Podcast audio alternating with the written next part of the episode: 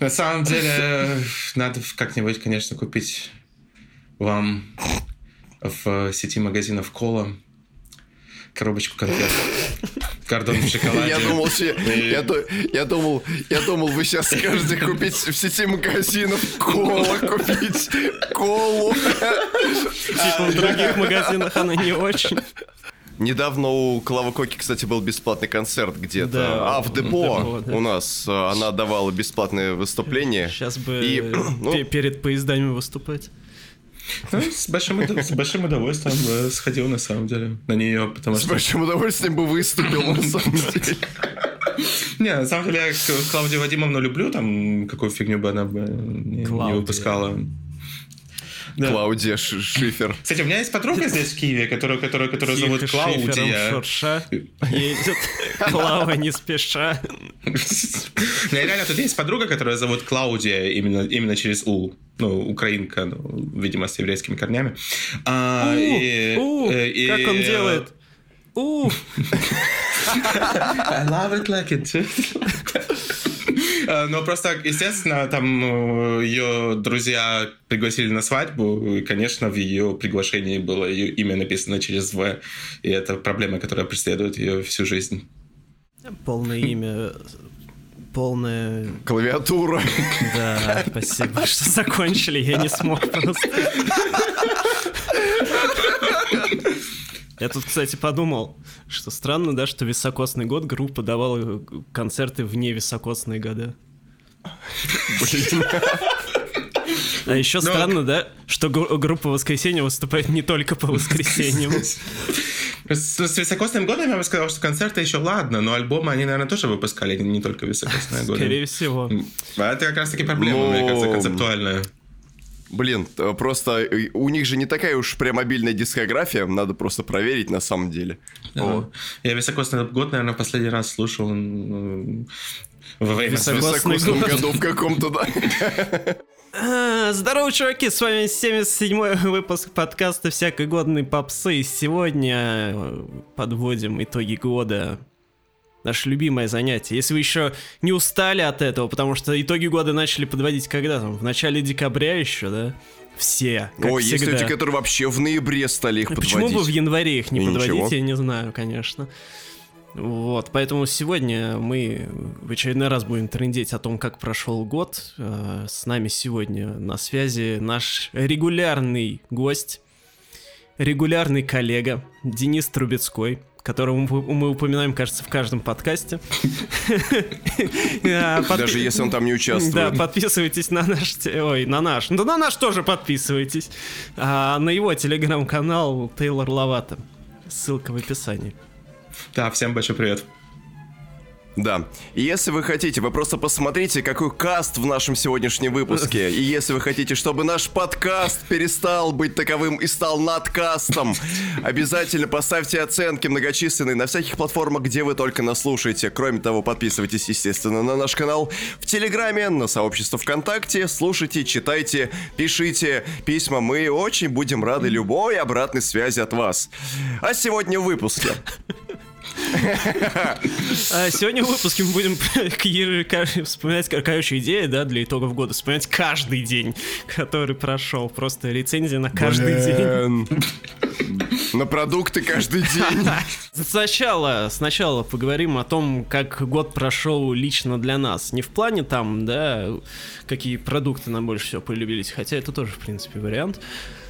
Ну, типа, чё по музыке слушали сами? Вот не вот это вот каждую пятницу мы, как это, как, да, вперед, работяги, запускаем гуся, на завод идем и слушаем все эти пятничные новинки. Не, вот без этого. Типа, чё слушали в отрыве от этого? Типа, случайно попалось? Чем впечатлялись? А, чего тащились? Чё для себя открыли? Лично не из нового. Если не... Денис? Да, давайте, ну, Денис. Ну, во-первых, да. ну, нужно, наверное, начать с того, что это очередной год, в который я не слушал Кани Веста, и это, в принципе, уже довольно хорошо.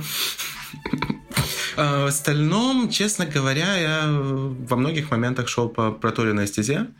Э, есть вещи, про которые я вспомнил и очень рад этому. Например, великий первый альбом группы «Бостон», который, я считаю, в принципе, вот среди вот этих американских групп э, одной из самых, самых классных работ, но не слушал, не знаю, сколько лет. Э, открыл для себя то, что группа Styx выпускает новую музыку, и два, по-моему, два последних альбома достаточно хорошие. А, переоткрыл, переоткрыл для себя ряд групп, которые я слушал в свое время, во время своего вот этого какая-то автология, жесть. Разучился говорить по-русски окончательно. А, переоткрыл для себя вот ряд групп, которые слушал тогда, когда увлекался Ари и Кипеловым, в первую очередь, величайший проект «Легион». А, как бы полная хрень, если честно, но люблю слушать полную хрень и не отказываю себе в этом удовольствии. А, а, что бы еще такого вспомнить? У меня, не знаю... Что-то рок какой-то, да? А вы что-то, а что вы пришли-то на подкаст про попсу, да? Что, вы рокер? Ну, я не знаю, мне кажется, что Антон Юрьевич, вы, в принципе, этот вопрос и сами себе можете задать. Ну да, спойлер, у меня будет примерно то же самое. А, наверное, еще... Вы тоже слушали сайт проекта Арии, что ли? Ну, кстати, нет. Э, надо, наверное, еще упомянуть, что э, вот, э, новая, новый альбом Дюран Дюран, мне кажется, что действительно, я не хочу именно про него говорить, э, но так как нам, в принципе, обоим, может, даже всем троим он понравился, я, в общем-то, ушел поглубже в дискографию, которую никогда особо не слушал, и, в принципе, там все достаточно приятно и интересно, то есть не настолько интересно, как в случае с, э, э, как в случае с моими любимыми Аха, но, тем не менее, все гораздо, гораздо лучше, чем я это себе представлял, потому что у меня, ну, раньше представления Дюран-Дюран, в общем-то, начинались и заканчивались э, непосредственно какой-то каким диском, который у меня остался еще в Севастополе дома с, с, с лучшими хитами. Вот.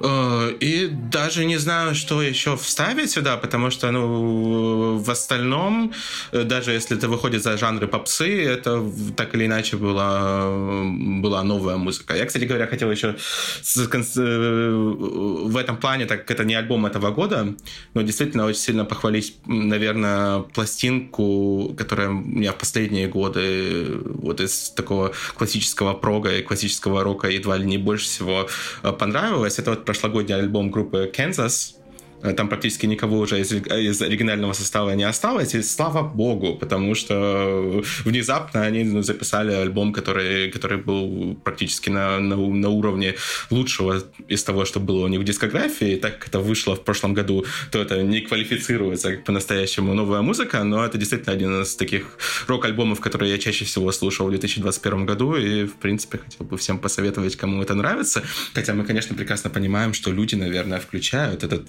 подкаст подкаст для того, чтобы узнавать что-то новое про песню лисички, открывать там что-то новое именно в этом контексте. А, Достоверно Но... мы не знаем, зачем люди включают этот подкаст, так что мы можем, в принципе, говорить о чем угодно. Может быть, случайно попадем. Да, ну вот в, ну, да. в целом как-то так, да, то есть э, ну, я еще, наверное, бы упомянул, что великая песня «Солнце Монако» тоже меня немножко вдохновила на то, чтобы ну, про это мы еще, ближе, думаю, да, ближе с, с бэк-каталогом госпожи Чеботиной, но это, да, другая тема. Спинной каталог. Ну, хоть не мозг. Так, Александр, давайте, мочите. Ой, у меня все проще, как мне кажется, потому что я угорал преимущественно по русским, я же русский, вот, и во многом многие пластинки, которые я слушал, они были вдохновлены нашими многочисленными стримами, на которых мы регулярно смотрим клипы исполнителей в полном объеме, бла-бла-бла и все такое прочее. Вот, э, в первую очередь, я очень сильно заслушивался ранним творчеством, ну, ранним, это примерно где-то вот до 2000-х, это Ирина Салтыкова, и ее альбом «Серые глаза» — это просто разрывище. Вспомнил те времена, когда он у меня был на кассетах, и как я его просто закручивал от начала до конца, и с конца в начало, потом э, доходил до середины альбома и крутил его в обе стороны. Это просто прекрасная совершенно музыка, и я не понимаю, почему так никто не делает сейчас. Вот, очень жалко. Вот. Затем э, прицельно переслушал альбом э, дискотеки аварии «Не детское время», на который я до этого момента очень долго смотрел с некоторым э, скепсисом, потому что э, пластинка мне казалась всегда страшно неоднородной. В ней было приличное количество бенгеров, э, типа того же нанотехно или э, титульной э, композиции не, не детское время, но в то же самое время в ней было очень много откровенных проходников. Тогда мне так казалось. Но сейчас, переслушав эту пластинку, я понял, что, ну, в целом-то она прям отлита-то была очень качественно по положению на какой 2008, по-моему, если память мне не изменяет год. Тоже отлично. А самым главным, тем, что я больше всего слушал из классического русского, это а, коломенская-московская группа АДО, а, которая а переоткрыла для меня с а, а после я слушал друг, другую музыку. А, чтобы вы понимали, мой топ года в Яндекс Музыке практически на треть состоит из треков Адо, потому что я их слушал очень много. То есть я просто прогонял э, их пластинку «Останови меня ночь», слушал «Золотые орехи», слушал «Осколки», слушал восхитительный альбом 90 э, а, шестого года «Веди себя хорошо».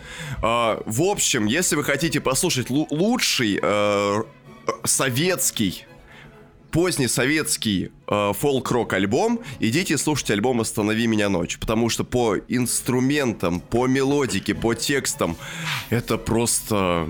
Ну, это вообще э, музыка, которая погружает тебя в э, сказания, которые ты начинаешь в голове докручивать и придумывать даже в некоторой степени новые. Я его, я слушал эти э, альбомы, когда шел на работу, когда ехал с работы, когда гулял по Измаилскому парку, когда там, не знаю, сидел в Макдональдсе.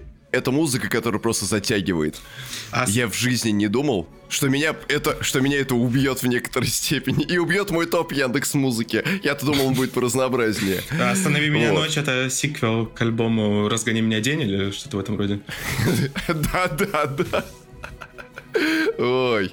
Вот. И еще я вспомнил про замечательную, но забытую просто нахрен всеми группу «Уран», которая была создана в конце нулевых, уран, начале десятых.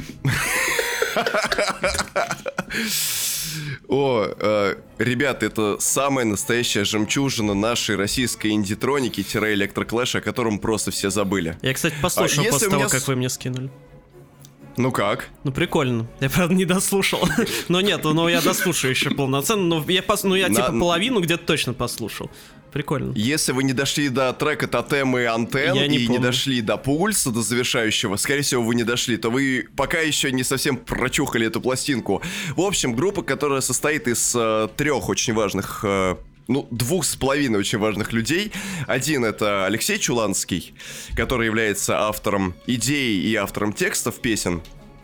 А чем известен Алексей Чуланский, так это тем, что он очень долгое время сотрудничал со всякими мастодонтами и метрами нашей российской эстрады. Он писал э, песни Николаю Носкову, например, «Снег», э, он является автором текста этой песни. Затем главную песню группы Ван Мо «Народная техно» тоже написал он. Главная группа песни Ван Мо «Танцы на атомной станции». Нет, народная техно. Пишите в комментариях, какая именно из этих двух песен является все-таки главной в творчестве группы Ван Мо. Вот, и еще там э, ряду других исполнителей писал, а в какой-то момент его просто понесло на тему э, такой космопоэзии, если можно сказать, и... Он прям очень плотно угорел и создал этот проект. По-моему, он существует еще с 90-х, но какое-то вот активное свое проявление и реализацию в виде альбома физического носителя он достиг только вот э, в 2010 году, когда вышел альбом Diver. Так вот, второй человек это Илья Дмитриев, который нам очень всем хорошо известен как Элиан Делон, который вместе с Катей Селебрин делал проект Селебрин и Элиан Делон. Он же человек, который сделал для Лавы очень много. Он же для себя сделал очень много. Вообще крутой саунд-продюсер, диджей и вообще классный чел. Вот. И третьим человеком, я до сих пор не знаю точно, как его зовут, но доподлинно известно, что он был гитаристом у Жанны Агузаровой. Я до сих пор не знаю, как его зовут. Его имя э, указано на буклете. Э, Алекс Раптор, или как-то так его там зовут, кажется, если мне не изменяет память. Но, в общем, супергруппа собралась, и она вот доказывает мне то, что супергруппы иногда могут быть действительно супер. Да, а в песне Глазгида там на, на гитаре еще играет Пока Кокс. Ну, Пока Кокса, я думаю, все любители нашей новой волны знают прекрасно, не нужно дополнительно представлять этого человека. Ну, те, кто слушал ранних Теслобой или нынешнюю громко гремящую группу «Поехали», я думаю, они все прекрасно знают, кто это такой. В общем, у меня как-то вот так. Но а до это вообще, это вот самое главное, что вообще составляло жизнь, что меня спасло практически в течение всего этого года. Ну, лучше Адо, чем Адель. Да, да, несомненно. Адоль. Ад- Адоль, Юдоль, Лариса Адолина. Лариса Адольфовна. А сейчас рекламная пауза. Продолжаем рассказывать вам о том, как проходит третий сезон Levi's Music Project, того самого международного образовательного проекта, в котором опытные и известные музыканты и эксперты индустрии делятся своим опытом и рассказывают, как преуспеть в мире шоу-бизнеса. В третьем сезоне уже отгремели первый и второй блоки при участии Монеточки и группы Крем Сода, а на подходе новый, третий блок, ментором которого будет рэпер Обладает. Рассказывать в этом блоке будут о том, как превратить музыку в профессию, как развивать карьеру, работать с аудиторией и чем может обернуться известность для музыкантов. А стартует вся эта радость 17 января. Как раз вернетесь с новогодних каникул, отдохнете от них и вперед учиться азам жизни музыкантов. Ну и напомним главное, все это совершенно бесплатно. Все, что нужно, чтобы получить доступ к материалам Levi's Music Project, подписаться на сообщество проекта ВКонтакте. Ссылка на него будет в описании подкаста. Там же, кстати, есть и все материалы к первому и второму блокам, если вы их пропустили и хотите наверстать.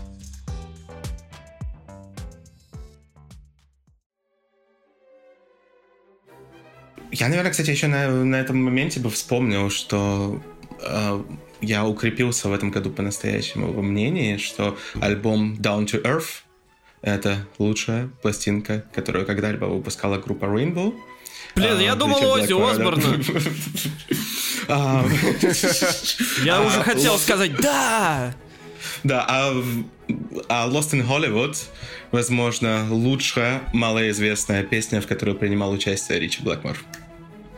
Хрен знает, я Down to Earth не люблю. Моя, люби- моя любимая пластинка Rainbow это Difficult to Cure. Difficult to Cure, заебись. Ну, это, это сложно вылечить, конечно, в вас, в обоих. А, ладно, в общем, Difficult to Cure это когда новый альбом у Cure не выходит уже в 17 лет. В общем, у меня, как и у Дениса в этом году, было небольшое рок-обострение. Ну, потому что, типа, когда ты каждую неделю слушаешь по 90 альбомов попсы, то, наверное, в свободное время будет тянуть на что-нибудь более э, роковое, роковое. Хочется стать, хочется стать скалой сразу же, да? Да, да, да, да, да. Вот, ну, э, там я слушал, естественно, не только то, что я хочу сейчас сказать, а там еще много всяких других, и то, что меня впечатляло или или не очень, но просто вот из того, что прям вот э, больше всего в душу запало, первое, это совершенно мне до недавнего времени неизвестная группа под названием Beast in Black. А, О, я, я вам блин, обоим а, да. про прожужжал уши насчет нее. Вот, так что Да. вам-то объяснять От- не надо, отлично, понятное реально. дело. Нам вообще даже можете не можете и да и другим не рассказывать. Пусть это будет нашей маленькой тайной. Ладно, ну вообще вкратце расскажу. Это я забыл, с какой они страны. А, Финны, что ли, нет? Да, кстати, да, точно, финны. Вот, в общем, они новые, это современная группа, ну, типа, первый альбом вот у них выходил в 2017 году. А, суть этой группы в том, что они соединяют прям такое а, попсовое восьмидесятническое звучание, синтовое, вместе с, а, ну, пауэр металом, скажем так. Вот, то есть это прям такая очень пафосная, очень мелодичная и очень героическая музыка. Ну, то есть я вообще, в принципе, Power Metal а, всегда любил, хотя и далеко не весь, потому что он, ну, однообразный довольно. Ну, типа, группу Stratavarius я всегда вообще а, это, обожествлял. Ну, не все альбомы, опять же, но тем не менее, там вот альбом начала 2000-х, типа, где песня Hunting High and Low, это вообще просто жесть. Ну, А, Hunting- ничего, что это песня группы Аха. Да, мое, в моем великом рейтинге самых великих песен всех времен народов Hunting High Low, наверное, на третьем месте, но не версия Stratovarius. А кто на конечно. первом? На первом месте у меня мой любимый трек Uh, мой любимый трек, это, это мой, что ли? Типа, как было это погода Не совсем, но мой любимый трек это Deep Cut с моего любимого альбома Deep Purple Perfect Strangers. Это Wasting Sunsets. Офигительнейшая баллада, очень недооцененная, на мой взгляд. Mm-hmm. Я, кстати говоря, считаю, что Wasting Sunsets лучше, чем Soldier of Fortune. Это вот еще одно такое очень крепкое, серьезное заявление. Я спорить не буду, потому что я Soldier of Fortune не очень люблю. Как и, ве, как и весь Stormbringer. Ну, там они уж, уже ушли немножко сильно весь этот фанк и так далее. Ну, есть такое, да. А, так вот, и группа Beast and Black, конечно, меня просто урыло окончательно, особенно альбом From Hell With Love. Это второй альбом, который выходил в 2019 году. Ну, я просто реально давно а, альбом не гонял так долго по кругу, но я его, ну, для меня это много просто, я его послушал, ну, раз пять. Ну, вот, не подряд, я имею в виду, а в какой-то ограниченный промежуток времени. За год, может, я его чуть больше послушал. Вот, и просто прикол в том, что никто из э, металлистов не делает настолько попсовые ритмы. И вот это, конечно, очень круто, что они вот сделали прям вот э, именно вот столько синтов напихали, потому что я всегда всю жизнь хотел найти металл, в котором будет много синтов. Ну, периодически, естественно, встречается что-то, да, особенно в 80-е, но не докручивают. А тут вот прям докрутили до идеальной формулы. А почему я их вообще заметил? Потому что у них синглы выходили в этом году к новому альбому. И новый альбом у них тоже вышел в этом году, Dark Connection. Ну, он, конечно, послабее, чем uh, From Hell With Love, но, тем не менее, вполне себе неплохой. Вот, короче, я всем рек- рекомендую это послушать. Потому что как раз это вот может быть вашей точкой входа в тяжелую музыку. Ну, потому что если вы нас слушаете, то, наверное, вам музыка полегче, скорее всего, заходит. Вот. А второй... Второе из рока, ну и в принципе, да, из старого, что меня еще вдохновило, и то, что, я для себя переоткрыл, это внезапно совершенно сольная дискография Роберта Планта, угу. про которую я вам тоже обоим это уши прожужжал. А, Роберт Плант, на всякий случай, это вокалист Led Zeppelin. Не Ван Флит, да? Да. а, я к Планту относился, к сольному, всегда как-то, ну, вроде хорошо, но как-то, не знаю, непонятно. Вот в начале 2000-х у него выходил альбом, желтенький такой, забыл, как называется, где еще всякие кавера были. Вот он был прикольный, он у меня на кассете был, я его слушал, в принципе, так активно. Потом когда-то я решил переслушать его восьмидесятнические альбомы с надеждой, что там будет синта-синтушечка, ну, как все в 80-е делали, какой-нибудь Аор. Я надеялся на это. Вот. Но как-то что-то меня его альбомы тех лет особо не впечатлили. А в ранние альбомы я никогда не лез почему-то. Не знаю почему. А тут... А в этом году просто у Планта выходил новый альбом с Элисон Краус. Это как бы типа продолжение, да, их совместной работы 2007 года, э, которая, ну, довольно культовой стала, насколько я понимаю, то есть ее очень многие любят и выделяют. А здесь... И вот я его послушал, соответственно, ну, хороший альбом, да, но он меня так сильно особо не впечатлил. И я на Яндекс Музыке посмотрел, какая песня первая по популярности у Планта. Но я думаю, ну, наверное, там с Элисон Краус что-нибудь, да? Ну, логично. А там какая-то песня была, которую я вообще не знал. Я включил, включил причем на каком-то тупом сборнике, а, знаете, такие сборники, где на стримингах бывает, где типа диск 1, диск 2, диск 3, и это альбомы, а, но они под, помещены под обложку типа сборника. Да, есть такое. Это из-за проблем с правами разнообразных. И я даже сначала такое. не понял, что я слушаю типа альбом полноценный оказалось. И, короче, оказалось, что я слушаю альбом Picture Set Eleven. Это дебютный альбом Планта. Отличная пластинка, конечно. Да. Вот, да. И я просто охренел с того, какая она отличная, потому что я абсолютно был не в курсе, что она существует. То есть ну, помимо того, что она отличная, там, извините меня, принимают участие Кози Пауэлл и Фил Коллинз. Ни хрена себе так, да? Ну, там... я, попрошу прощения, я попрошу прощения, Кози fucking Пауэлл. Да. Это и очень не важно. То, не только они, а там же еще, еще кто-то из маститых э, рокеров принимает участие, забыл кто. Короче, это просто разрыв. Ну, это прям такой вот аорчик, но не ну, типа, не Survivor, не Eye of the Tiger, а такого более раннего образца. Прям очень душевно, очень хорошо. И вот этот альбом я прям тоже подряд слушал много раз. И потом еще дальше, соответственно, начал, естественно, изучать э, дискографию Планта. И следующий же тоже альбом, The Principle of Moments, 83 -го года, тоже меня просто это наповал, сразил. Вот эти два альбома, это просто вообще пушка. Всем советую. Дальше уже сложнее, конечно, начинается. Дальше уже что-то как-то туда-сюда. А вот эти два. Ну, потому что, возможно, все дело в том, что над обоими работал Фил Коллинз. Фил Коллинз умеет как бы делать звук. Да, и на этих альбомах вы можете услышать, как Плант, Роберт Плант, человек, который столько лет был Человек-растение, который столько лет был гордостью рока и а, всегда был эталоном живого звучания, он поет под драм-машину. Где такое? Для меня это просто диссонанс. Где такое можно услышать?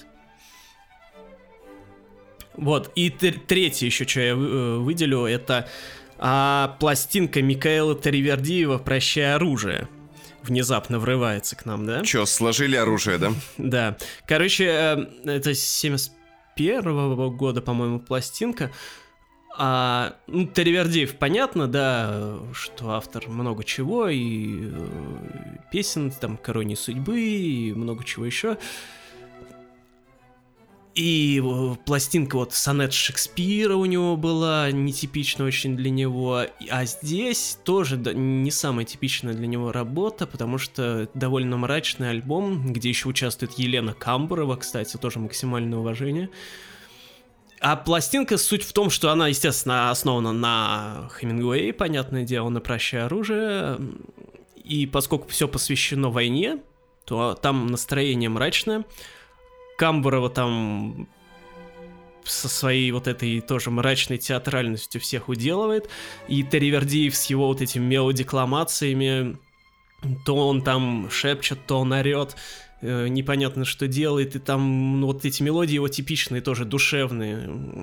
Короче, просто удивительная работа, которую я тоже много раз э, прогонял по кругу. Вот, такие вот личные впечатления за год. А какие впечатления у вас за го о годе в целом? Расскажите мне, друзья. По жизни? Не по жизни.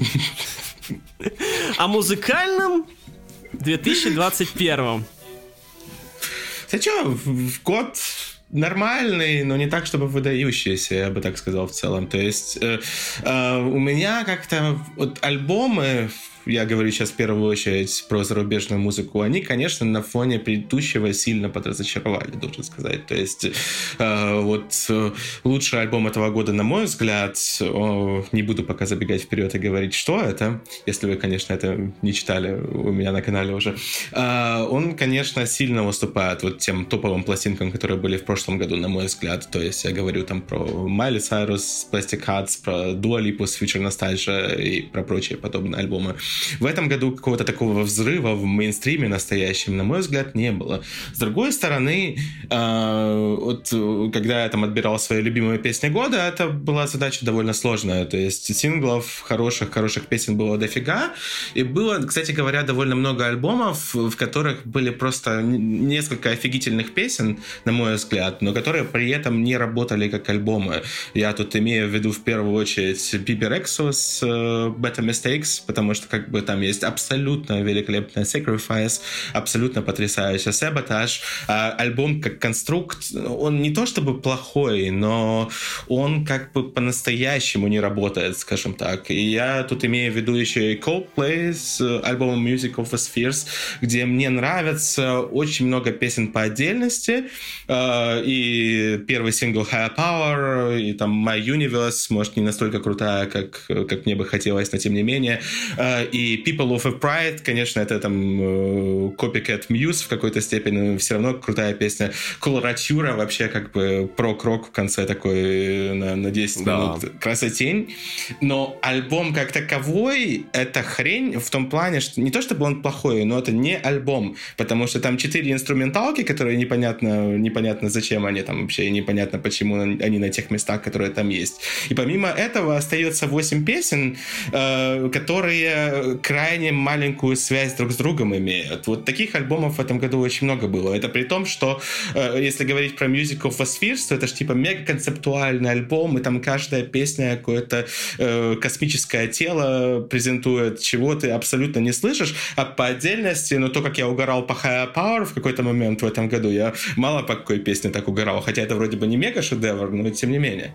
Вы а по поводу Bebe Rexha, Bebe Rexha, Bebe Rexha, а я с удивлением к концу года, когда ну вот всякие итоги готовил, обнаружил, что у Bebe Rexha, по-моему, максимальное на этом альбоме, да, максимальное количество залайканных треков по сравнению с другими альбомами у меня. Там я типа не полайкал только трека 3, по-моему. От песен-то сколько там, 12, что ли? Или типа даже больше? Где-то так 13, кажется. Может, даже 14. Вот, и да, и просто единственный альбом, который с ним может сравниться по количеству залайка треков, это альбом Стерео Полины новый. А, вот. Но это, конечно, не значит, что это лучший альбом для меня, вот, просто я почему-то решил там большинство всего залайкать. И просто, ну вот вы говорите, да, что он не работает. Я согласен, что он разрозненный. Как у Джастина Бибера тоже, да, альбом? Ну, у Бибера получше, хотя у Бибера... Ну, сейчас вернем, вернусь к этому Да, еще. вот, а, и для меня, короче, Бибер Экс удалась. Вот. Я хочу сказать, что кое-что в защиту альбома Coldplay, потому что этот альбом-то мне тоже понравился именно что в комплексе. Как бы отдельно, когда вышел... Как? Когда вышел Higher Love с синглом, все же наоборот начали э, пердеть, пыхтеть, что вот, ой, Coldplay опять не записали Postbury Pop, э, что мы будем с этим делать? Они не Пошли могут записать... они к черту. Every, everyday Life был тоже с раниной, этот альбом будет точно таким же. У всех было сразу какое-то предвзятое отношение к тому, что выйдет. Мне вот структурно этот альбом очень сильно напомнил пластинку группы White Lies под названием Big TV. Там тоже есть инструменталки, тоже есть куча абсолютно разрозненных сюжетов, личностных каких-то, общественных. А, но в целом ты слушаешь и понимаешь, что каким-то вот чудом все вместе собирается в голове. Также вот эти вот пространные инструменталки, коих там насчитывается несколько штук, вот это вот длительное, прогроковое, но там не просто прогрок, в принципе, на 10 минут, там же трек больше такой, он а, больше ретроспективный, он как будто бы проходится по всему тому вообще, на что способны Coldplay. Вот. И вот ты думаешь, ну вот, вроде бы пазл, но это тот самый случай, когда ты собираешь пазл, в котором все части якобы не сходятся, а они как-то там прям вот одна к другой кладутся, и альбом слушается просто замечательно. Вот отдельно с него вещи я воспринимать не могу. А вот в альбоме, ну вот кроме, допустим, High Love той же самой, а вот когда слушаешь альбомом, у меня сразу же как-то прям, ну вот, все вроде бы на местах. Прям почувствовал себя таким музыкальным мерчендайзером, который доволен тем, как устроена эта витрина. Вот. Мерчендайзинг Кала. Ну, да. мы, все, мы все слышим вещи по-разному, но я, конечно, Music of a Spheres так воспринимать, честно скажу, не могу, хотя, повторюсь, там э, и, и High Power, и, и My Universe, и, э, и Humankind, и People of the Pride, и Coloratura, и Let Somebody Go. Вы перечислили весь песни. Ну, просто все построено так. Но я просто в целом еще хотел сказать в защиту Coldplay. Мы понимаем, что Coldplay это одна из самых ненавидимых групп в истории человечества. Да. И когда там сейчас э, на каком-то музыкальном сайте в инстаграм-аккаунте, вот, когда была сейчас эта тема, что Coldplay собирается вот до 25 -го года записать еще три альбома и после этого новую музыку не выпускать. Э, и все, все комментарии там, естественно, про то, что ну, они музыку и до этого не выпускали. Это, это логично. Но, блин, я вот серьезно считаю, что э, я вот люблю практически все эры. Я тоже считаю, что вот Everyday Life музыкально, э, с точки зрения композиции и так далее, достаточно средненький альбом, хотя там тоже есть свои, есть свои сильные места. Но помимо этого, с одной стороны, ну, я слушал ваш подкаст, где вы обсуждали э, альбом изначально. Э, вот Parachutes, конечно, замечательная пластинка, но я считаю э, лучшей, лучшей работой Coldplay в принципе X and Y, потому что это абсолютно восхитительный альбом от начала до конца, как мне кажется. А, но потом, когда Coldplay перешли к попсе, к EDM, я считаю, что они реально написали, ну, большую часть песен, которые я считаю вот золотым фондом всего этого жанра в десятых. Я имею в виду Adventure of a Lifetime, Him for a Weekend, uh, в первую очередь uh, A Sky Full of Stars, на которой, над которой Авичи работал. Это просто потрясающая песня. Uh, Princess of China тоже имею в виду совсем там, господи, вот ну, с этим сэмплированием Сигу Рос, при этом еще Риана, при этом песня с такой интересной структурой, где нет ни куплетов, ни припевов, и каждая часть абсолютно разная. Э, то есть у меня большое уважение к, к ребятам в этом плане, что они просто делают все, что им захочется, и это часто получается, и им как бы абсолютно все равно, что там все эти критики говорят. Э, тур их, естественно, будет очень успешным в следующем году, если он будет. Я сам тоже купил билет на, кон- на концерт в Берлин. Хочу все-таки наконец-таки попасть. Но вот хотел просто сказать в их защиту, э, что они практически с каждым альбомом пытаются делать что-то новое, новое. Иногда это получается лучше, иногда это получается хуже. Но есть многое многое из того, что они выпустили, мне нравится очень сильно, в том числе и в контексте поп-музыки. Аминь. Вот, ну хотя бы кто-то. Первый, первый человек за долгое время, который может нормально, детально рассказать, что, в общем-то, Coldplay после парашютов, они существовали, и причем делали очень классные вещи. Да Боже просто парашюты, я, я не знаю, с чего, с чего взялась эта снобская история про то, что парашюты — это самый великий альбом Coldplay. Естественно, для брит-поп жанра, в принципе, да, э, ну, это такая монументальная штука. Но, опять-таки, это потом э, и X and Y, и, блин, Viva La Vida, ну что, Viva La Vida плохой альбом? Да, Нет, уже уход чего? больше, у, у, конечно, уже уход больше в какую-то попсовую сторону где-то, возможно, первый. Несомненно. Хотя, но альбом-то э, крутой. Но, но альбом абсолютно крутейший лучший. И когда вот, не знаю, есть вот эта снобская дискуссия по поводу того, что Coldplay начались и закончились в 2000 году, я просто не могу это слушать, потому что ну, я не понимаю, как э, с, с чего это вообще берется. Но неважно, у нас подкаст не про Coldplay, э, потому что про Coldplay я тоже могу довольно долго говорить. Так, Антон Юрьевич, у вас что? А, а что, вы, вы закончили, да, Денис? Да, вроде бы более-менее, да. Я хотел, наверное, еще коротко добавить по поводу того, что я говорил насчет синглов, что, конечно, в этом, в этом году не было э, какой-нибудь такой монументальной песни, которая у меня была бы прямо на века. Э, в да, раз «Солнце было... Монако». «Солнце Монако», естественно. А «Лисички»? «Лисички». Ну... Последний раз у меня действительно по-настоящему такая вот монументальная песня, которая вошла там, не знаю, в топ-10-15, это все очень условно в принципе, была в 19 году, вернее, в конце 18-го, когда Марк Ронсон и Майли Сайрус выпустили Nothing Breaks Like Heart, это, вот, наверное, моя самая любимая песня последних пяти лет.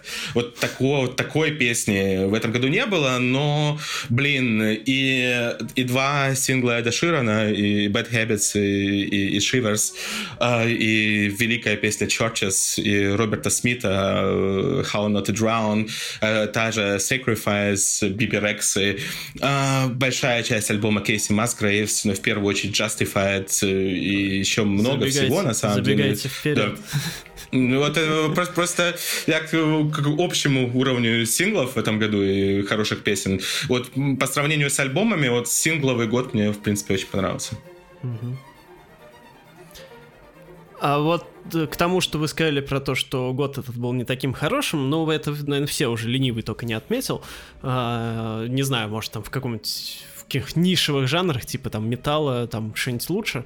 Ну, понятно, да, что ну да, наверное, он хуже, но это он хуже просто потому, что 2020 был слишком хорошим. Таких годов не бывает. Э, типа... 2016. Что было в 2016? Был 2016, вы что, просто великий год. 2016? Ну, меня Revival вышел в 15 Вот именно. А 1989 в 2014. И что?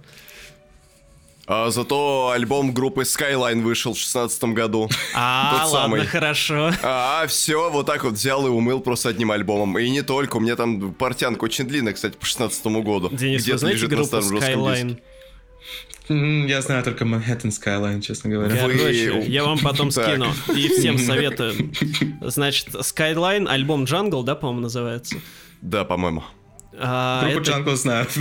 Ну, группу Jungle, да.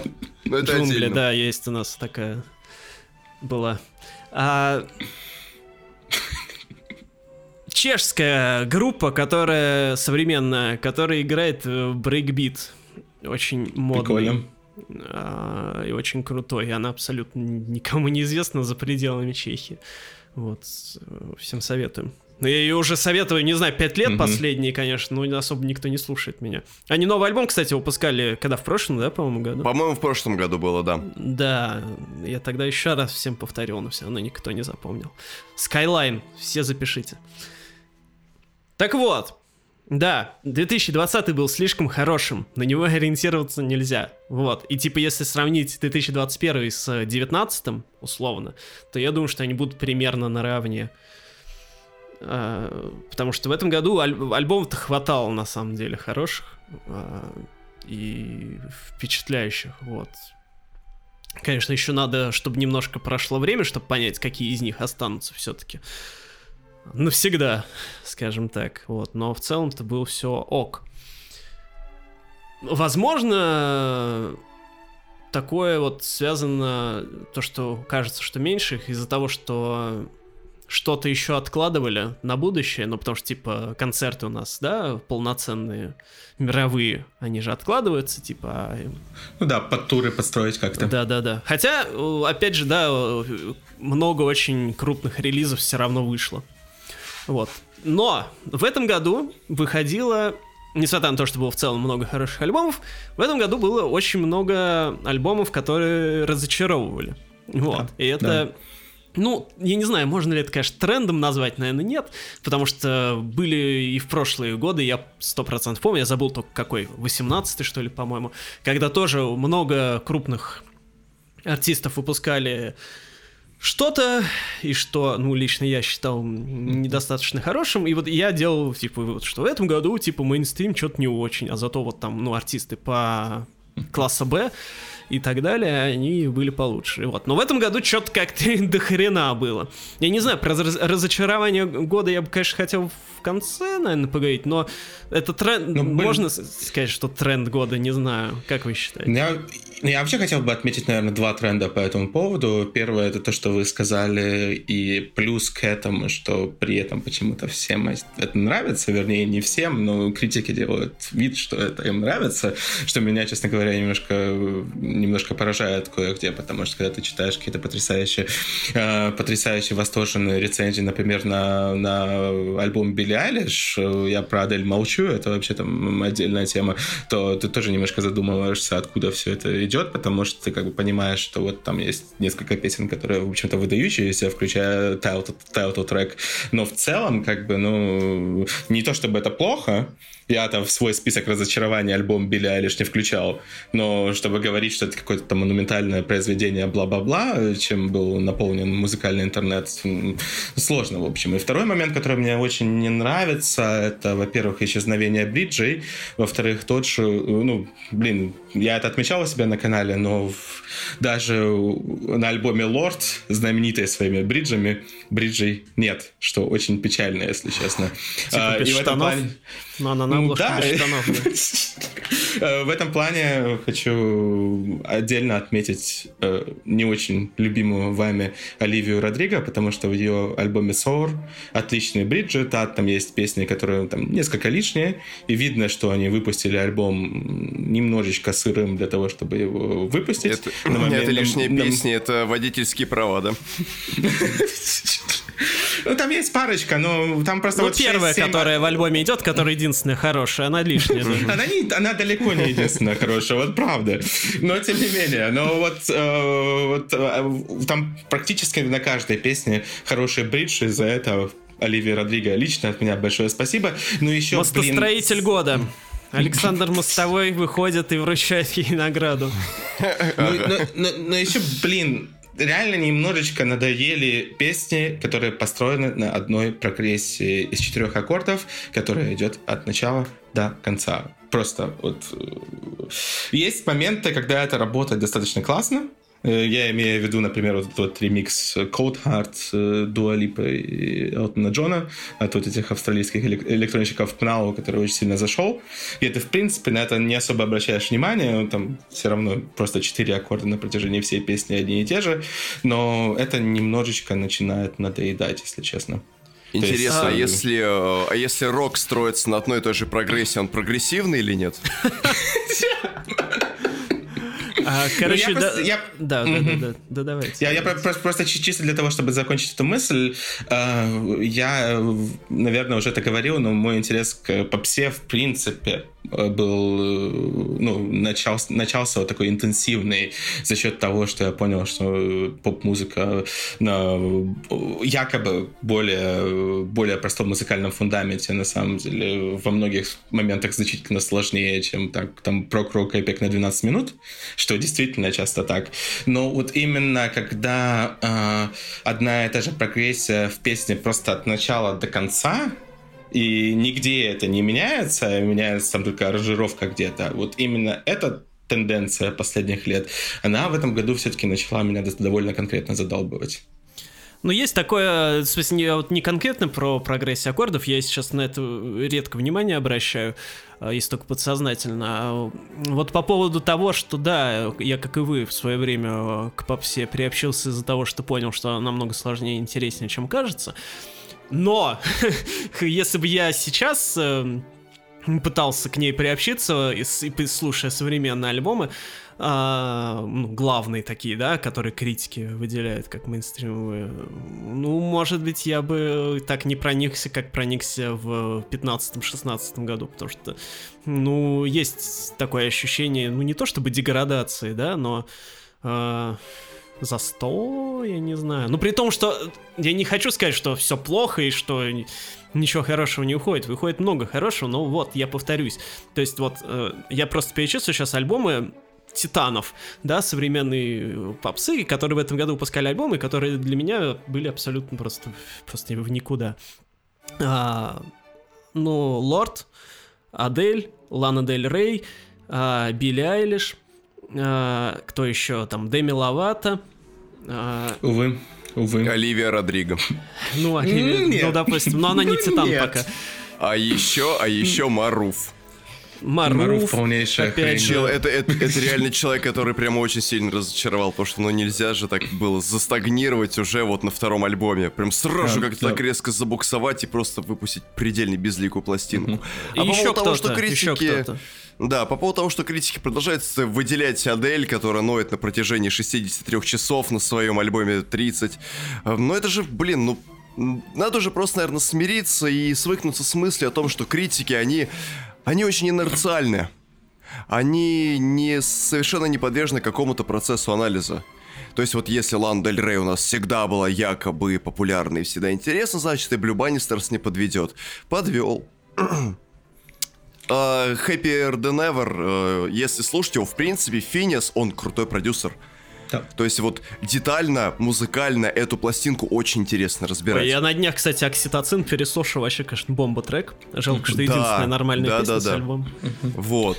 Как бы очень много... Ну, я, там, очень... я там заглавную песню считаю лучшей Ну ладно, Happy Than Ever тоже неплохая, я согласен. Ну, да. Вот. Да, окситоцин, Про... конечно, ей далеко, на мой взгляд просто как бы к тому, что спродюсирована и соткана-то она музыкально очень классно, но ее интересно именно слушать вот так же, как это делает Денис с альбомом Coldplay, mm-hmm. подетально. Ее подетально разбирать очень интересно, но она не работает как все-таки какой-то монолит совершенно. А уж mm-hmm. когда Билли начинает включать spoken word и говорить о том, что «Ой, я такая э, известная, знаете, как мне тяжело». Алло, Пугачева об этом уже пела 60 лет тому назад, как ей тяжело. Она так же, как все, как все, как все. По этой земле ходит, бродит. Ты ничего нового не открываешь, мать, совершенно. Вот. Так что надо уже просто свыкнуться с тем, что критики просто будут на автомате продолжать вешать высокие оценки. Кстати, я, я не помню, как там у Донда дела, я что-то не обращал внимания. Там все хорошо у критиков было или нет? Донда, Донда это альбом Kanye West, если кто Да, да. И это я сейчас никого не оскорбил, так, если что. Да нет, Донда, Донда вроде внезапно довольно нормально зашла, кажется. Внезапно, в смысле, они в каждый альбом его оценивают 10 из 10. Ну, честно говоря, как, как, ну, честно, честно говоря, Кани Вест, вот сейчас э, я к Кани отношусь абсолютно не то чтобы нормально, но просто когда я там, не знаю, у себя на канале шучу по этому поводу и так далее, ну, естественно, я не всерьез, потому что при всей своей огромной любви к музыканту, да и к личности Тейлор Свифт, ну, там, ее личные отношения с людьми, это ее абсолютно личное дело, которое меня никак не касается. А, но Канни Вест, конечно, и то, что он до сих пор во всей этой американской культуре рукопожатен, а, с учетом всего того, что у него там было, с учетом там финансирования фактического его предвыборной кампании какими-то странными республиканцами, с учетом всей чуши, которую он говорил и делал на протяжении этих лет, а, это, конечно, ну, ну, довольно забавно, что в той культуре, в которой, не знаю, в последнее время шаг влево, шаг вправо расстрел, э, что поймите меня неправильно, не то чтобы я это критикую, потому что кое-где это правильно, кое-где нет, но вы понимаете примерно, о чем я говорю, к чему все это идет. Ну, довольно забавно, что Канье, ну, делай, что хочешь, нам все равно, все равно Кани, и мы тебя все равно будем принимать. Это тоже достаточно, достаточно забавная история, если честно. Mm, да, но теперь он больше еще и не Кани, он теперь Е. Все. Е. Ну, ну, в принципе, ладно, ладно, ладно. Можно 300-400 тысяч раз пердеть по поводу того, что Кани бездарь, но это правда так. Но у него была одна хорошая песня за всю карьеру, которая мне понравилась, это Homecoming. Homecoming очень... с Крисом Мартином офигительная Это песня, классный это трек, да. Увы, я... это, реально, это реально хорошая песня. Uh, у нас была там небольшая музыкальная тусовка полторы недели назад. Я ее как раз я там включил uh, песню Homecoming именно со словами. Ну, к, сожалению, как, к сожалению, хорошая песня. Да. Вот, по поводу вот этих всех альбомов, которые я назвал, э, и того, что вот критики, все дела, да, ну, давайте, что-то мы ни разу не сказали новая искренность. Вот, новая искренность. Э, проблема продолжается. Точнее, она усугубляется, потому что пять лет назад это было круто, а сейчас это уже, уже не смешно. Вот, то есть э, в очередной раз напомним, да, что артисты ищут себя, они показывают себя настоящих, искренние эмоции, вот, и в общем, главная тенденция музыкальная последних лет это то, что, да, музыку пытаются сделать аутентичной, чтобы артист представлял из себя личность, чтобы он показывал, что он чем-то отличается от других, что вот он такой, что вот он не просто шаблон, а он сам по себе. А, и каждый делает...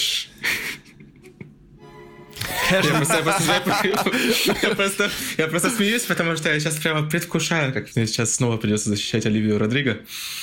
Да нет, нет, нет, не обязательно ее. А, не, ну смотри, короче, а, вот, и каждый артист пытается вот показать, что он не такой, как все. И каждый делает это по-разному, с разной степенью успешности.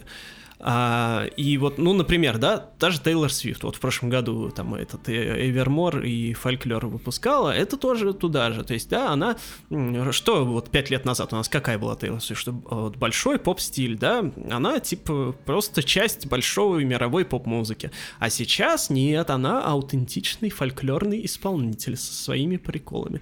Селена хотя Гомес... Тут как раз таки, хотя э, тут тоже, мне кажется, тоже отметить, что ну, фольклор и Эвермор как раз таки, ну, с точки зрения лирики и так далее, деле. Это отход от новой искренности, от, ну, которую Нет, она сама да, да, да. Я... изобрела. Да. Нет, это понятно, да, это детали Я понимаю, такие... что вы имеете в виду, да. Да, хорошо. А, ну, Тейлор это отдельный разговор, у нее, естественно, получается лучше, чем у всех остальных, это просто при, пример. Вот. Ну, кстати, Значит... я хотел еще, еще максимально коротко просто провести небольшой притч и мозг к предыдущей теме, а, при том, что я объективно слушал фольклор и Эвермор больше других альбомов в прошлом году, и при том, что мне реально нравятся эти альбомы. Я повторю, кстати говоря, еще раз, что мне Эвермор нравится больше до сих пор. А, а, но мне кажется, что критическая оценка оценка э, тоже кое-где была завышена. То есть там многие сразу написали, что «Фольклор» ну, конечно, лучший альбом конечно. Тейлор Свифт. Естественно, «Фольклор» не лучший альбом Тейлор Свифт и близко не лучший альбом Тейлор Свифт. Ну да. Как и Эвермар. так вот. А, а Nobody No Crime, ну чё вы. Ну да, одна песня. Так вот. Что, нет а... тела, нет дела, что ли? А, значит, Селена Гомес, да? Какая была Селена Гомес пять лет назад? Тоже она была в большом поп-стиле, часть большой мировой поп-музыки. Сейчас она что? Она аутентичный латиноамериканский исполнитель. А, вот. А, и так, так будет с каждым. А, то есть Билли Айлиш, да, это не просто поп-музыка, которую вы можете послушать по дороге на работу. Это личная работа девочки, которая пробилась с низов. Ну и так далее. То есть вот все пытаются быть аутентичными. И я считаю, что это вообще очень ужасно, потому что это атомизация, это потеря полноценной попсы, как попсы, которые мы знаем. Это попытка попсы играть, это заигры слишком, они заигрались а, в это самое, ну, в новую искренность, да, в то, чтобы попса стала серьезной. Ну, Uh, вот мы на днях, да, у нас на днях, недавно у нас был стрим по Бритни Спирс, и я в честь этого послушал вот Фем Фаталь, который вы, Денис, рекомендовали. Вот. И да, кстати, это вот тоже в числе открытий этого года, потому что когда я слушал Фем Фаталь первый раз, ну, лет пять назад, может быть, типа того. Я ее не оценил, я не понял. А сейчас, спустя пять лет, я как понял. Охрененный альбом, конечно. А... Да, там есть проходняк, но в целом просто офигительный DM-поп от начала до конца. Да, и я как понял внезапно, что сейчас такая музыка выйти физически не может. Ну, не, вот вот, вот Бритни Спирс, вот она сто процентов уже в ближайшие пару лет наверняка будет что-нибудь выпускать. Да, она там написала, что она работает над новой музыкой в своем Ну, естественно, потому что на таком, на таком хайпе, ну, на сто процентов что-нибудь захочет выпустить. Ну, дай бог, я надеюсь ждать, что она выпустит что-то уровня Глори, что-то уровня Фем Фаталь, ну, вообще бесполезно. Да никто сегодня не может выпустить Фем Фаталь, потому что такая вот попсовая попса, она осталась только у EDM-продюсеров, да, а, которые, ну, это у них, они просто как э, эти ремесленники, они просто выпускают такую музыку просто потому, что она предназначена для конкретных целей, они не самовыражаются. Ну, я не знаю, может, они как-то самовыражаются, конечно, но в гораздо меньшей степени, чем Адель какая-нибудь. А тут... Ну, у них но... почему-то лучше получается, ну... Да, то есть, почему у нас теперь нет просто э, попсы как попсы, где люди не мо, а, где людям насрать на то, что что там из себя представитель, ой, исполнитель представляет, ну, то есть оно есть такое, конечно, да, но вот я про западную, естественно, говорю прежде всего. На Западе э, такое искусство ну, практически утеряно. И это очень грустно. Но это как бы общий, общекультурный тренд, это не только в музыке, это просто сейчас вот, да, она, личность, она стала... Это, конечно, с одной стороны хорошо, что типа личности, да, больше внимания уделяют, но, но вот в данном конкретном случае на культуре оно влияет негативно. Как было знаете, замечательно я... описано это явление на Фейсбуке, левацкий мейнстримовый движ.